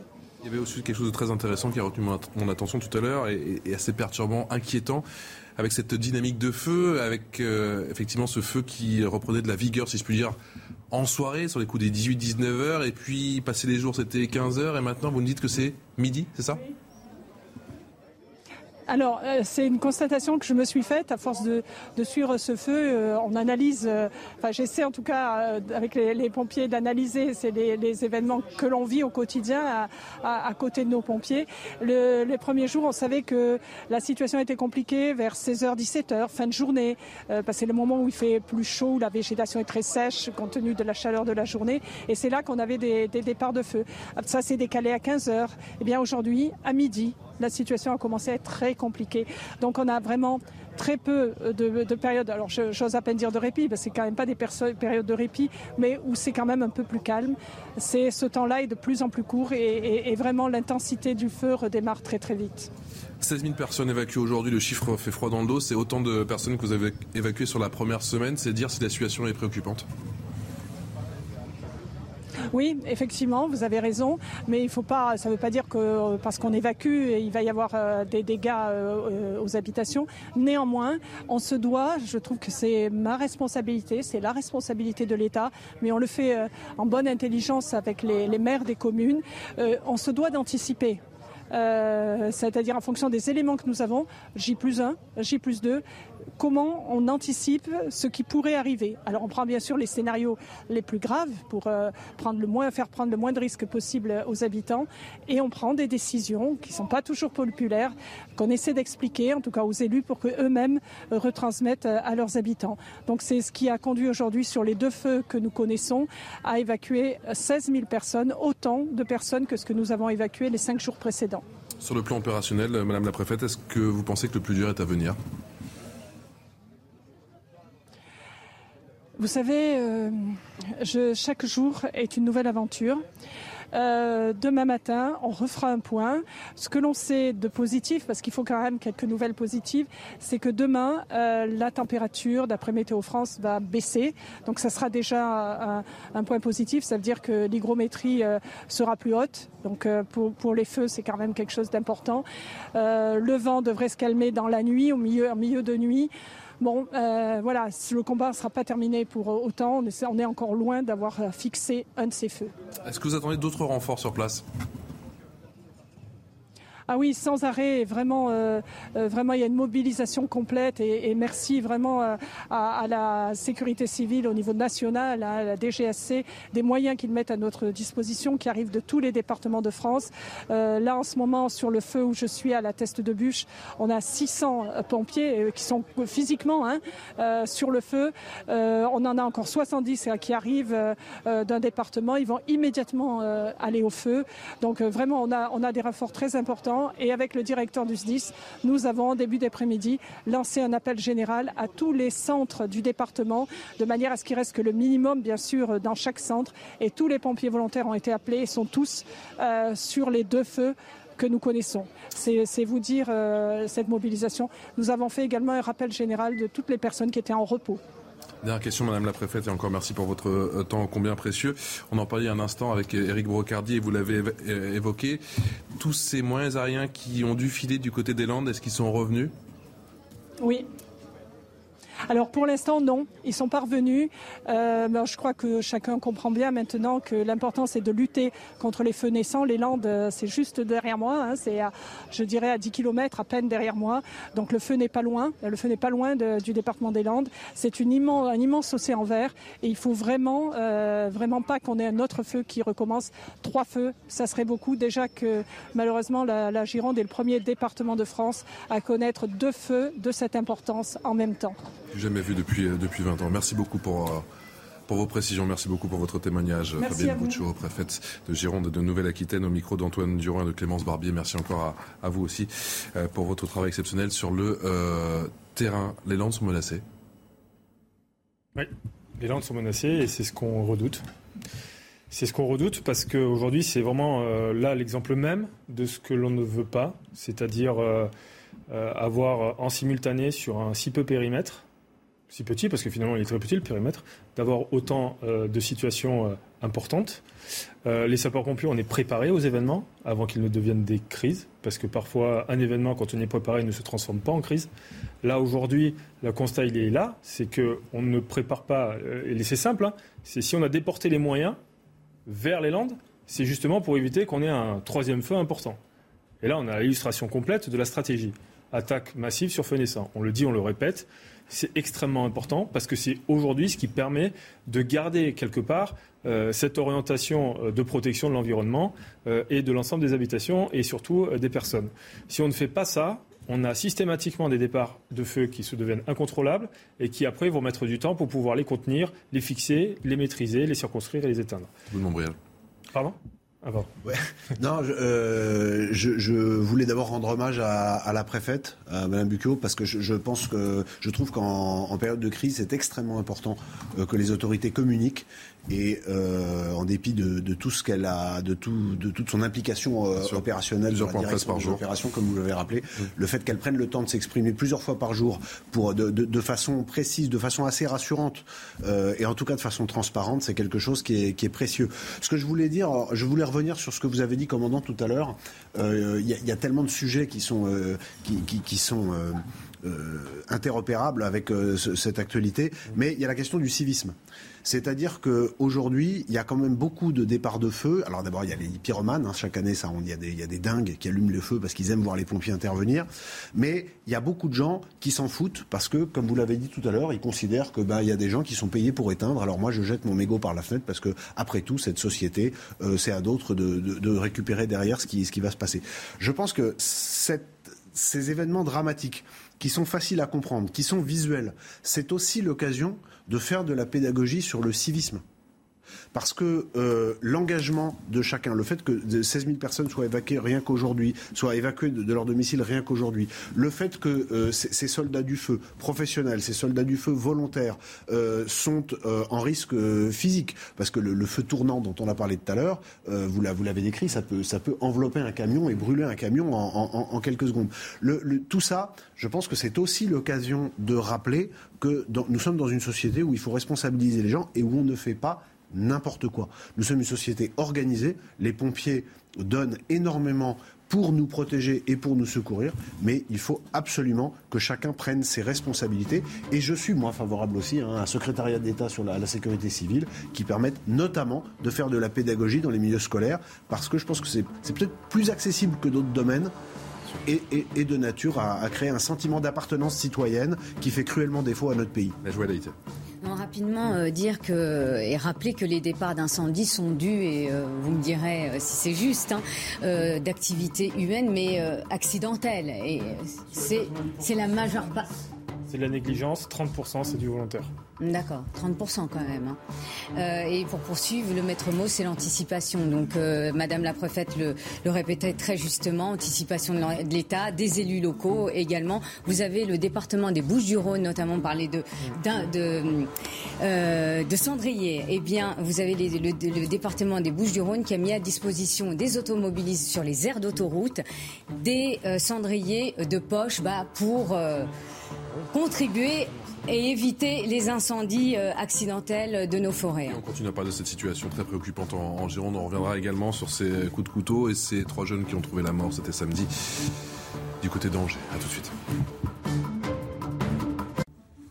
19h passé de 29 minutes. On est ensemble jusqu'à 20h pour faire le point complet sur l'actualité de ce lundi soir. Toujours avec Alexandre Devecchio du Figaro, Najwa Elaïté de Territoire de Progrès, Maître Thibault de Montbrial qui est également président du Centre de réflexion sur la sécurité intérieure avec euh, Eric Brocardi qui est porte-parole des sapeurs-pompiers de France. Merci encore au commandant d'être avec nous ce soir. On continue à parler de cette situation très préoccupante bien sûr en, Gironde, mais pas seulement juste après le rappel des principaux titres de l'actualité avec Jeanne Cancard. En Ile-de-France, le trafic sur le RER B et D était fortement perturbé aujourd'hui en raison de personnes sur les voies. Des passagers ont même dû être évacués dans un tunnel. Un incident d'une ampleur rare. De nombreuses rames se sont trouvées bloquées pendant près d'une heure. En Espagne, ces images impressionnantes, celles d'un homme qui, pris au piège dans les flammes, parvient à s'en extirper. Le pays est en ce moment au point aux flammes. Un pompier est mort hier alors qu'il participe à une opération pour lutter contre les flammes dans le nord-ouest du pays qui fait face en ce moment à de nombreux feux de forêt. À l'échelle nationale, des milliers d'habitants ont dû fuir leur résidence et une vingtaine d'incendies sont actuellement toujours hors de contrôle. La reprise des exportations de céréales depuis l'Ukraine est une question de vie ou de, mort, c'est ce qu'a affirmé aujourd'hui le chef de la diplomatie européenne, Joseph Borrell. La la vie de dizaines de milliers de personnes dépend de cet accord qui est en train d'être négocié entre la Russie, l'Ukraine, la Turquie et les Nations Unies. Vladimir Poutine et son homologue turc Recep Tayyip Erdogan devront justement en discuter demain pour euh, se mettre d'accord sur les mécanismes à mettre en place pour exporter ces denrées. Mon commandant, est-ce que c'est le scénario du pire qui est en train de se dessiner? Le scénario du pire, c'est de pas à un moment donné essayer de euh, d'arriver sur des situations où on a un troisième feu qui naît et qu'on n'arriverait pas à l'attaquer dès qu'il naît en fait. Donc euh, euh, ce serait ça un scénario dramatique. Et, les moins aériens sont donc partis très rapidement et se sont, ils sont hyper mobilisés. Ils sont hyper mobilisés. Sachez que tout à l'heure je discutais avec un pilote de, de, Canadair qui, disait que mais on est à bloc voilà, euh, les, mécanos sont sur le tarmac, ils sont là à vérifier les engins, prêts à repartir, les, avions prêts à repartir. Euh, les pilotes sont aussi en train de prendre des risques énormes parce qu'un écopage, euh, il faut toujours avoir l'attention. Hein, c'est pas sans vouloir dénigrer, c'est pas comme si on se branchait un poteau incendie et puis qu'on repartait avec un camion. il y a quand même des, notions de, de, charge, de travail de l'avion qui font qu'à un moment donné, on est sur des sujets où la moindre faille peut être fatale et nous, c'est ce qu'on ne veut pas non plus. Nous n'avons aucun décès, aucune victime chez les, euh, citoyens. Ça incroyable. Et nous avons pour l'instant, et on continue à croiser les doigts et on le souhaite très fort, aucune victime et quelques blessés légers, c'est les sapeurs-pompiers, impactés par des fumées. Euh, bien entendu, aujourd'hui, la fatigue est, est prégnante. Il ne faut pas baisser la vigilance. L'encouragement doit être là, l'appui doit être bien précis. Ce qu'on évoque, c'est que on, peut tout mettre à plat, mais euh, à un moment donné, les faits sont là aussi. Je prends la défense de personne, mais vous savez très bien comme moi que si demain on doit avoir des avions, des, camions, ou euh, c'est des investissements qui sont déjà prévus. Je prends un exemple encore le département du Jura. Ils sont partis dans un plan pluriannuel d'investissement pour euh, pour équiper leurs casernes avec des moyens adaptés, parce qu'aujourd'hui le risque feu de forêt il est aussi prégnant chez eux, chose que trois ans ou quatre ans auparavant ils n'avaient jamais imaginé. Aujourd'hui, quand on a un dash qui arrive à la fin du mois, ça veut dire que le Dash, il a été commandé il y a déjà 2-3 ans. Ça veut dire qu'on a déjà un peu planifié tout cela. Mais aujourd'hui, euh, quand vous voyez l'intensité des événements, mais personne aujourd'hui ne pouvait s'imaginer des événements d'une telle ampleur. Qui, autour de la table, s'imaginait que la tempête Alex allait faire autant de dégâts du côté de Saint-Martin-Vésubie de Bray Ce n'est pas possible. mais, enfin, pardon, la tempête Alex, c'est vrai. Mais de savoir qu'on allait inéluctablement avoir des incendies de, forêt de cette intensité, quand on connaît le taux de boisement du pays, l'augmentation des températures, euh, la fragilité d'un certain nombre de forêts comme le pin, etc., ça, par contre, si. C'est-à-dire que tous les gens, qui, euh, dans les rapports du GIEC de 2015, etc., il y a une description des conséquences sur l'écodiversité, mmh. la biodiversité de, euh, du réchauffement climatique mmh. et de l'augmentation du risque d'incendie. Donc, pardon, mon commandant, mais je pense que si, justement, il y a des gens dont c'est le métier euh, et, des, politiques dont c'est la responsabilité de se dire quelles sont les, catastrophes auxquelles nous allons être euh, confrontés dans 5 ans et dans. et surtout qu'il n'y a pas de temps de regarder loin. Hein. Tu regardes chez les voisins depuis un petit moment. Tu regardes les Espagnols. Il n'y a, pas de les Portugais. aussi, c'est que le rapport qu'on a édifié au niveau de la Fédération nationale prévoyait qu'effectivement, il y a trois ans de ça, en maintenant on a même pris l'appellation soldat du climat, qu'à un moment donné, les dérèglements climatiques allaient nous retrouver dans des situations similaires. Mais aujourd'hui, quand je dis qu'elles sont à un moment donné euh, difficilement prévisibles ou qu'elles sont d'une force intensité, mais c'est le vent aussi là qui décide de notre destin au niveau du feu. Et ça, aujourd'hui, prévisionnellement, c'est assez compliqué de le dire. On annonce là 70 km/h de vent. C'est c'est inconcevable. Surtout dans la situation critique dans laquelle on est. Et c'est ça en fait, c'est-à-dire qu'il y a 3-4 jours de ça, on peut prévoir, et vous le savez très bien, il y a suffisamment effectivement de données météorologiques qui le sont, qui nous donnent des indicateurs, mais à un moment donné, ça dépasse. Et les 40 degrés, Sur le plan non, vous avez raison sur le plan tactique, mais sur le plan stratégique, c'est-à-dire si on fait, puisqu'on parle de politique anticipation à 5 ans, à 10 mmh. ans, il n'y a, a, pas d'excuse. Alexandre Devecchio. Non, c'est toujours le problème de la politique, je dirais, contemporaine, une vue court-termiste, une vue, euh, une vue comptable. Tout à l'heure, on parlait de, de l'Europe. Bon, c'est bien de mutualiser euh, les moyens, mais ce dont j'ai peur, c'est qu'on se, on, on, repasse la patate chaude à l'Europe sans régler réellement le problème, puisque comme le disait euh, très bien.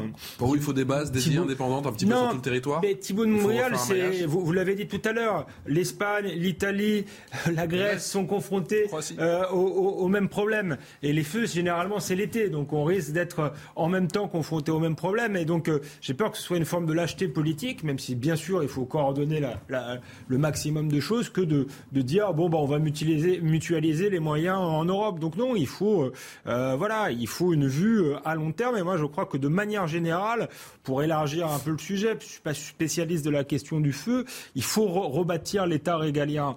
ça a été la, ça mettra des années, mais ça a été la force de, la France. En, plus, on est dans un pays où l'État et la nation sont euh, complètement imbriqués. Et finalement, quand l'État euh, se fissure ou s'écroule, c'est toute la nation euh, qui s'écroule. Donc il y a, un, chantier incroyable à faire de restaurer, euh, si vous voulez, l'État régalien. Et ça, il va falloir faire des arbitrages euh, pour le faire. Parce qu'effectivement, il n'y a pas d'argent magique, même si moi je suis pour les politiques d'investissement. Et donc il va falloir faire des choix budgétaires. Et moi je pense que si on veut rebâtir un État régalien, ce qui devrait être en fait notre priorité, il va falloir sabrer dans certaines dépenses. On les connaît à peu près, c'est les dépenses sociales euh, et les dépenses euh, bureaucratiques. Et je pense que l'argent pourra être mieux géré tout de même parce qu'on est un pays où il y a un taux de prélèvement euh, qui, est très important. Donc pourquoi pas? Mais la question qui exaspère les Français, je pense que l'homme politique qui est capable d'y répondre est élu pour les 20 prochaines années, c'est où, où va l'argent? Où va l'argent? Est-ce qu'il est normal qu'on ait une police dans cet état-là, une justice dans cet état-là, une armée qui tient à peu près la route, mais enfin pour qui c'est difficile. ça repart pour l'armée. Euh, ouais, ça repart, mais on avait commencé le quinquennat avec une, une crise entre le chef d'état-major et le président de la République. Est-ce qu'il est normal d'avoir un État régalien dans cet État-là euh, euh, avec les, les, le taux de prélèvement qu'on a dans ce pays et les impôts que paient les Français? Je crois que c'est euh, voilà qu'il y a un paradoxe là qu'il va falloir qu'il va falloir résoudre. Voilà, bon là j'élargis parce que ça, ça dépasse la question du feu, mais je crois que c'est la même chose et qu'un homme d'État doit réfléchir aux 10-20 prochaines années et pas aux 10 prochaines euh, semaines, et qu'effectivement, on parle beaucoup d'écologie, beaucoup de réchauffement climatique. Si mm. c'est un enjeu, si on est certain que vraiment il va y avoir des feux, eh bien, il faut prendre des, décisions à long terme, même si ça ne paie pas tout de suite. Le problème, c'est que ça ne paie pas tout de suite euh, politiquement parce qu'on n'en voit pas les effets tout de suite. Mon commandant, euh, encore une fois, je crois qu'on oublie euh, assez rapidement que ces hommes et femmes combattent le feu au péril de leur vie. On l'a rappelé euh, brièvement. Jacques Cancard l'a fait effectivement en disant qu'il y avait deux morts. Je crois qu'il y a un berger et un soldat du feu euh, en, Espagne. Mais rappelez-nous peut-être à quel point la situation est délicate sur le terrain et à, quel point ces feux tourbillonnants peuvent jouer un mauvais tour aux, soldats du feu.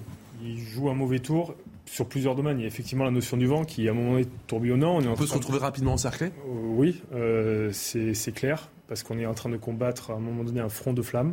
Il va se passer deux choses que l'on n'espère jamais, c'est qu'il y ait une saute de feu et que le feu se propage immédiatement derrière, mais on est tellement concentré sur notre mission de porter la lance et sur l'extinction qu'on ne se perçoit pas de ce qu'il y a derrière. Il y a un bruit sourd, vous savez, dans le feu. Il y a le véhicule qui est, à côté qui fait énormément de bruit. Les radios crachent. On, a, on est dans une, dans une bulle où notre seul but, c'est de tuer l'ennemi.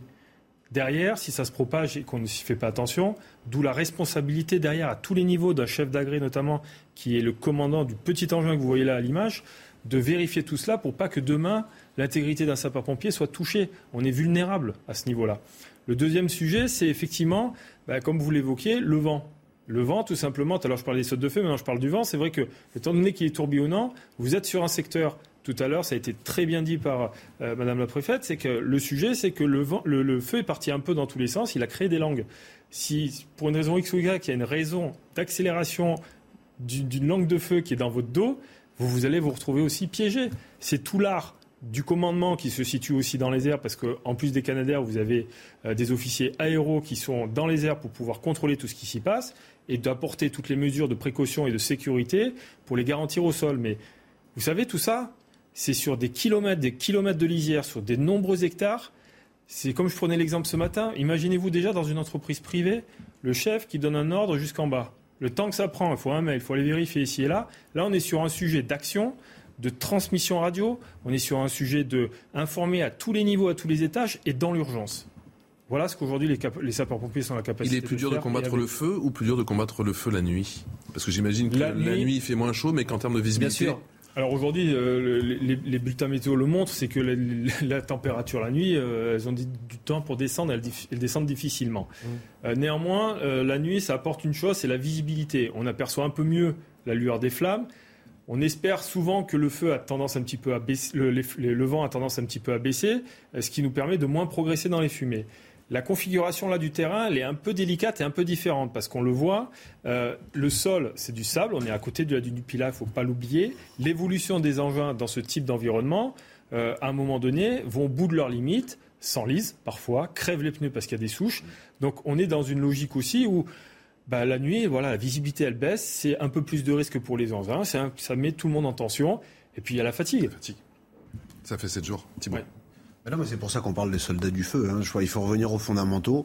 Euh, le, métier de pompier, c'est il y, a toute une dimension de, secourisme, mais euh, il y a une dimension de combattant avec euh, l'exposition à, des risques de, blessures très graves, voire de voire mort. et puis le, feu, c'est quelque chose qui, terrorise l'homme plus profond de lui-même. Hein. C'est quelque chose dont nous avons tous peur. Ça, c'est humain, c'est instinctif. Et donc les gens qui ont le courage d'aller d'aller au bout d'eux-mêmes, de se confronter à, ces incendies, et avec une dimension euh, qui est qu'il faut garder à l'esprit, dont on parle pas assez, mais c'est celle de la récurrence opérationnelle, qui fait que euh, la fatigue augmente, euh, les, capacités physiologiques diminuent. Même avec l'adrénaline. Et c'est vrai que plus le temps passe, plus on risque de, faire une fausse manœuvre ou de faire une erreur d'appréciation. Moi, j'ai eu une admiration, une admiration sans borne pour les, pour les gens qui font ce métier ou qui sont engagés comme, comme, volontaires. Et je, et je considère, comme Alexandre de Vecchio, que euh, le premier le premier devoir de l'État, c'est d'assurer la sécurité de sa population, des biens et des personnes. Et je pense que les, les, sapeurs-pompiers ont un, rôle primordial à jouer euh, pour concourir à cet objectif.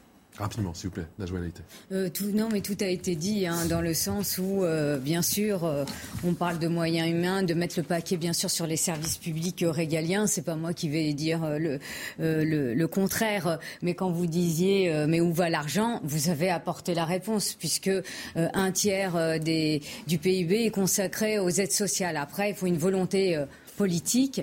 Et euh, je pense que le gouvernement n'a pas d'autre choix euh, que de, de mettre euh, les, moyens et de d'anticiper, comme on disait, par rapport à, à ce qui advient en termes de dérèglement climatique. Donc il faut une véritable ambition de protection civile. De protection Civile. Voilà ce que l'on peut dire ce soir effectivement sur cette situation en, en, Gironde et on surveillera bien sûr cette situation minute après minute et de tous ces autres départs de feu dans les Landes en Bretagne aussi, j'ai entendu du côté de Strasbourg. Enfin, bref, il y a un petit, il y a un petit peu partout et bien évidemment, on suivra ça avec Elliot Deval à partir de 20h. Dans l'heure des pros de, on file du côté d'Angers. Angers, vous le savez, entre incompréhension totale et, et, tristesse, une minute de silence qui a été opérée ce soir à 18h en hommage à ces trois jeunes qui ont perdu la vie samedi. Trois jeunes âgés de 16, 18 et 20 ans tués à coups de couteau en plein centre-ville, Noémie Schultz. Le suspect, un ressortissant soudanais de 32 ans, a été rapidement interpellé après les faits. Il a d'abord été neutralisé euh, par des personnes qui étaient euh, présentes au moment de cette très violente agression. Puis la police municipale est intervenue. Il a été euh, hospitalisé car il avait été roué de coups par les personnes qu'il avait neutralisées. Il a été placé en garde à vue. Il n'a pas été en mesure d'expliquer les raisons de ce geste, disant qu'il n'avait pas de souvenir en raison d'une très forte alcoolisation. Hier soir, il a été présenté à un juge d'un euh, en charge de l'information euh, judiciaire. Il a été mis en examen pour meurtre aggravé par la commission dans un temps proche d'un ou plusieurs autres crimes, tentative de meurtre et aussi euh, agression sexuelle, puisque plus tôt dans la soirée, cet homme avait s'en était pris à des jeunes femmes, ce qui avait entraîné l'intervention de plusieurs personnes. Il était donc parti, puis revenu un peu plus tard en possession donc euh, d'un couteau avant de s'en euh, prendre donc à ces trois jeunes hommes qui ont trouvé euh, la mort lors de cette nuit de vendredi à samedi.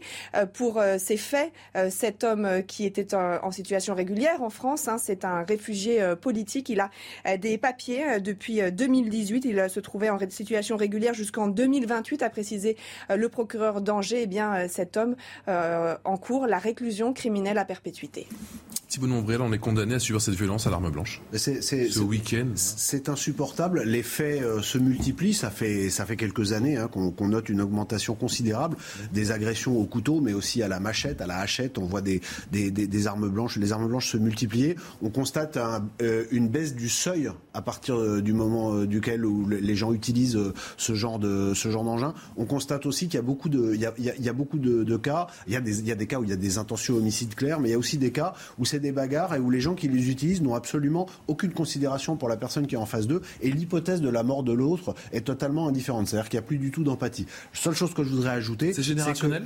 Alors, je, pense que d'une part, c'est peut-être un petit peu générationnel, mais il, il se passe en France ce qui, est, ce qui s'est passé depuis quelques années au Royaume-Uni, et je pense qu'il faut regarder la réalité en face. Si on regarde les derniers faits sur ces 15 derniers jours à Montpellier, à Metz, euh, à, Angers et encore euh, à un autre endroit, mais j'ai oublié, beaucoup, oui, Amiens, eh bien, dans la majorité des cas, on a affaire à des gens qui sont issus d'une culture différente. C'est une culture qui est plus violente, qui sont entrés en France en situation régulière ou pas. Apparemment, ce Soudanais était en situation régulière, dont acte, mais on a une violence importée qui est tout à fait insupportable. Je disais tout à l'heure à propos du feu que le premier rôle, euh, le premier devoir de l'État, c'est d'assurer la sécurité euh, de nos concitoyens. Eh bien, ça nous renvoie aussi à la question de l'immigration, ça nous renvoie aussi à la question euh, de la non-exécution des obligations de quitter le territoire. Je pense que nous avons en France, autour de cette problématique de l'augmentation de la violence et du flux migratoire incontrôlé, avec évidemment tous les problèmes de justice qui étaient évoqués par Alexandre Devecchio tout à l'heure, un cocktail explosif qui, moi, je pense, est susceptible de créer dans les cinq ans qui viennent une crise grave euh, qui, remettra en cause l'équilibre gouvernemental. Je pense que paradoxalement, le, risque le plus grave pour, euh, pour l'État, pour le gouvernement, il viendra de la sécurité parce que la cohésion sociale, sociale est en train d'exploser. Ça a été dit tout à l'heure, le, suspect, il enfin l'auteur, il a été roué de coups, il a été roué de coups euh, par les gens qui l'ont interpellé. Les gens, vous savez, les gens vont finir par se défendre eux-mêmes. D'abord, c'est un droit de, de se défendre en légitime défense, mais s'il n'y a pas une réponse judiciaire, si les gens ne voient pas l'État agir, si les gens ne voient pas que les étrangers en situation irrégulière sont expulsés, etc., il y a un moment donné où ça va finir par mal se passer parce qu'on euh, ne peut pas passer sa vie à subir. Ce cri d'alerte, vous l'entendez ou pas, Najwa été De territoire de progrès, je rappelle, vous êtes l'aile gauche de la majorité. Bien sûr qu'il faut l'entendre.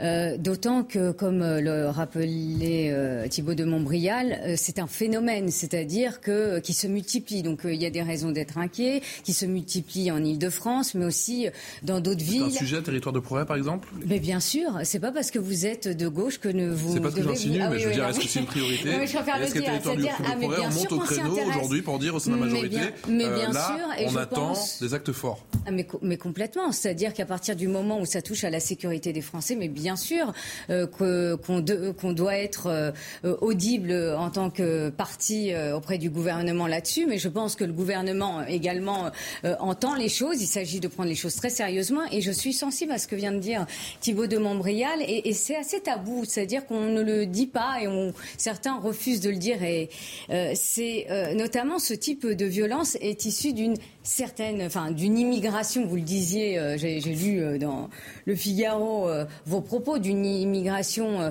euh, non maîtrisée. Moi, ça me fait rappeler, en 2010, il y a Hugues Lagrange qui avait écrit un ouvrage sur le déni de culture. Et ça avait fait tout un pataquès parce que qu'est-ce qu'il expliquait? Il expliquait que l'immigration, ces problèmes d'intégration peuvent être liés non pas à un volet uniquement social, mais aussi à un volet culturel. Avec qu'est-ce qu'on avait, qu'est-ce qu'avait pas dit cet auteur? Sauf qu'à un moment, faut arrêter d'être dans le déni.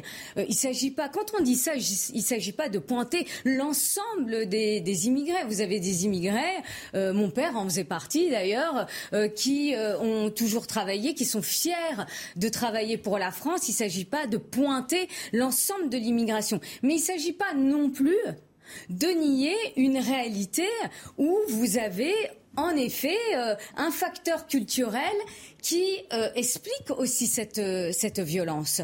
Parce que sinon, vous nourrissez le, Rassemblement national. Donc c'est une réalité qu'il ne faut C'est le deuxième quinquennat Macron et qu'il n'y a pas de signal véritablement envoyé, que les semaines passent et que le constat est toujours le même, voire qu'il s'aggrave. C'est le gros point faible. Bah, en tous les cas, euh, en tous les cas, je pense que vous avez un gouvernement qui, qui, travaille sur cette question-là. Euh, vous avez en 2018 une loi qui a été euh, votée. On, verra pour le prochain quinquennat alors. Non, bah non, puisque je vous dis qu'en 2018, il y a une loi qui a été votée et, le gouvernement prend les choses euh, très au sérieux. Je parlais d'une augmentation des effectifs euh, de la police. Je parlais d'une augmentation aussi des moyens. Il dit, il s'agit pas, enfin, pour moi, il s'agit pas de dire que tout va bien dans le meilleur des mondes, puisque moi-même, je vous dis qu'il y a un réel problème. On dit à chaque fois qu'il faut une véritable volonté politique et il faut que ce soit une priorité. Mais en tous les cas, c'est une priorité pour le gouvernement. Si ça ne l'était pas, il n'y aurait pas les moyens qui suivent. Mais il s'agit aussi de rattraper un retard, puisque je vous rappelle, il ne s'agit pas de pointer tel ou tel gouvernement, il y a eu aussi des suppressions euh, d'effectifs dans des gouvernements précédents, mais il ne s'agit pas de, de, de, se, de se dédouaner par rapport à cela. Mais euh, J'en termine, j'en termine, j'en termine, euh, j'en termine par là. Dire que le gouvernement ne prend pas les choses au sérieux, c'est vite dit. C'est vite dit. Bah, le problème, c'est que le gouvernement, c'est aussi le chef de l'État. Je pense que dans des sujets aussi forts que cela, il faut une parole présidentielle. Et on a vu sur l'interview du 14 juillet, rien euh, sur tout cela. On parle beaucoup d'Angers, trois morts, mais il y a eu six morts euh, en 15 jours d'attaque au couteau en France. Rien sur le Stade de France, qui était aussi une violence liée en partie euh, à, l'immigration. Donc c'est vrai qu'à partir du moment où le chef de l'État ne s'exprime pas là-dessus, ça crée un grand vide. Et maintenant, c'est vrai qu'il y a une partie du diagnostic qui est fait. Gérald Darmanin l'a fait il n'y a pas longtemps, mais il faut passer euh, aux actes. Juste un exemple. Une, euh, François Hollande a fait que le fait d'être sans papier en France n'est plus un délit. Ce qui fait que vous pouvez plus arrêter une personne sans papier. Vous pouvez constater qu'elle est, lui dire qu'elle est reconduite à la frontière, mais vous pouvez plus l'arrêter. Ça, ça a été fait sous la pression euh, de l'Union européenne. Ça, c'est une loi toute simple euh, qu'on pourrait abolir et euh, revenir au fait bah, qu'un clandestin commet un délit et que la police peut l'arrêter et que quand il est arrêté, il va en centre de, rétention. C'est un exemple tout bête, mais il y en aurait plein. Et il faut vraiment passer au comment, comment on arrête ça, parce que là, il y a une très très grande impuissance publique et je pense que c'est pour ça que le président de la République se tait sur ces questions. Il peut y avoir de, et en même temps en matière de sécurité. Et c'est ce que vous dites en substance dans votre tribune ce matin, dans les colonnes du Figaro. Je vous invite à la lire ou la relire. Allez, vous ne bougez pas. Tout de suite, c'est Elliot Deval. Un grand merci à vous. Eric Bocardi d'avoir été avec nous effectivement pour euh, monitorer, pour euh, être au plus près de cette situation en Gironde. Vous ne bougez pas. À tout de suite. Planning for your next trip? Elevate your travel style with Quince. Quince has all the jet-setting essentials you'll want for your next getaway, like European linen, premium luggage options, buttery soft Italian leather bags, and so much more. and it's all priced at 50 to 80% less than similar brands. Plus, Quince only works with factories that use safe and ethical manufacturing practices. Pack your bags with high-quality essentials you'll be wearing for vacations to come with Quince. Go to quince.com/trip for free shipping and 365-day returns.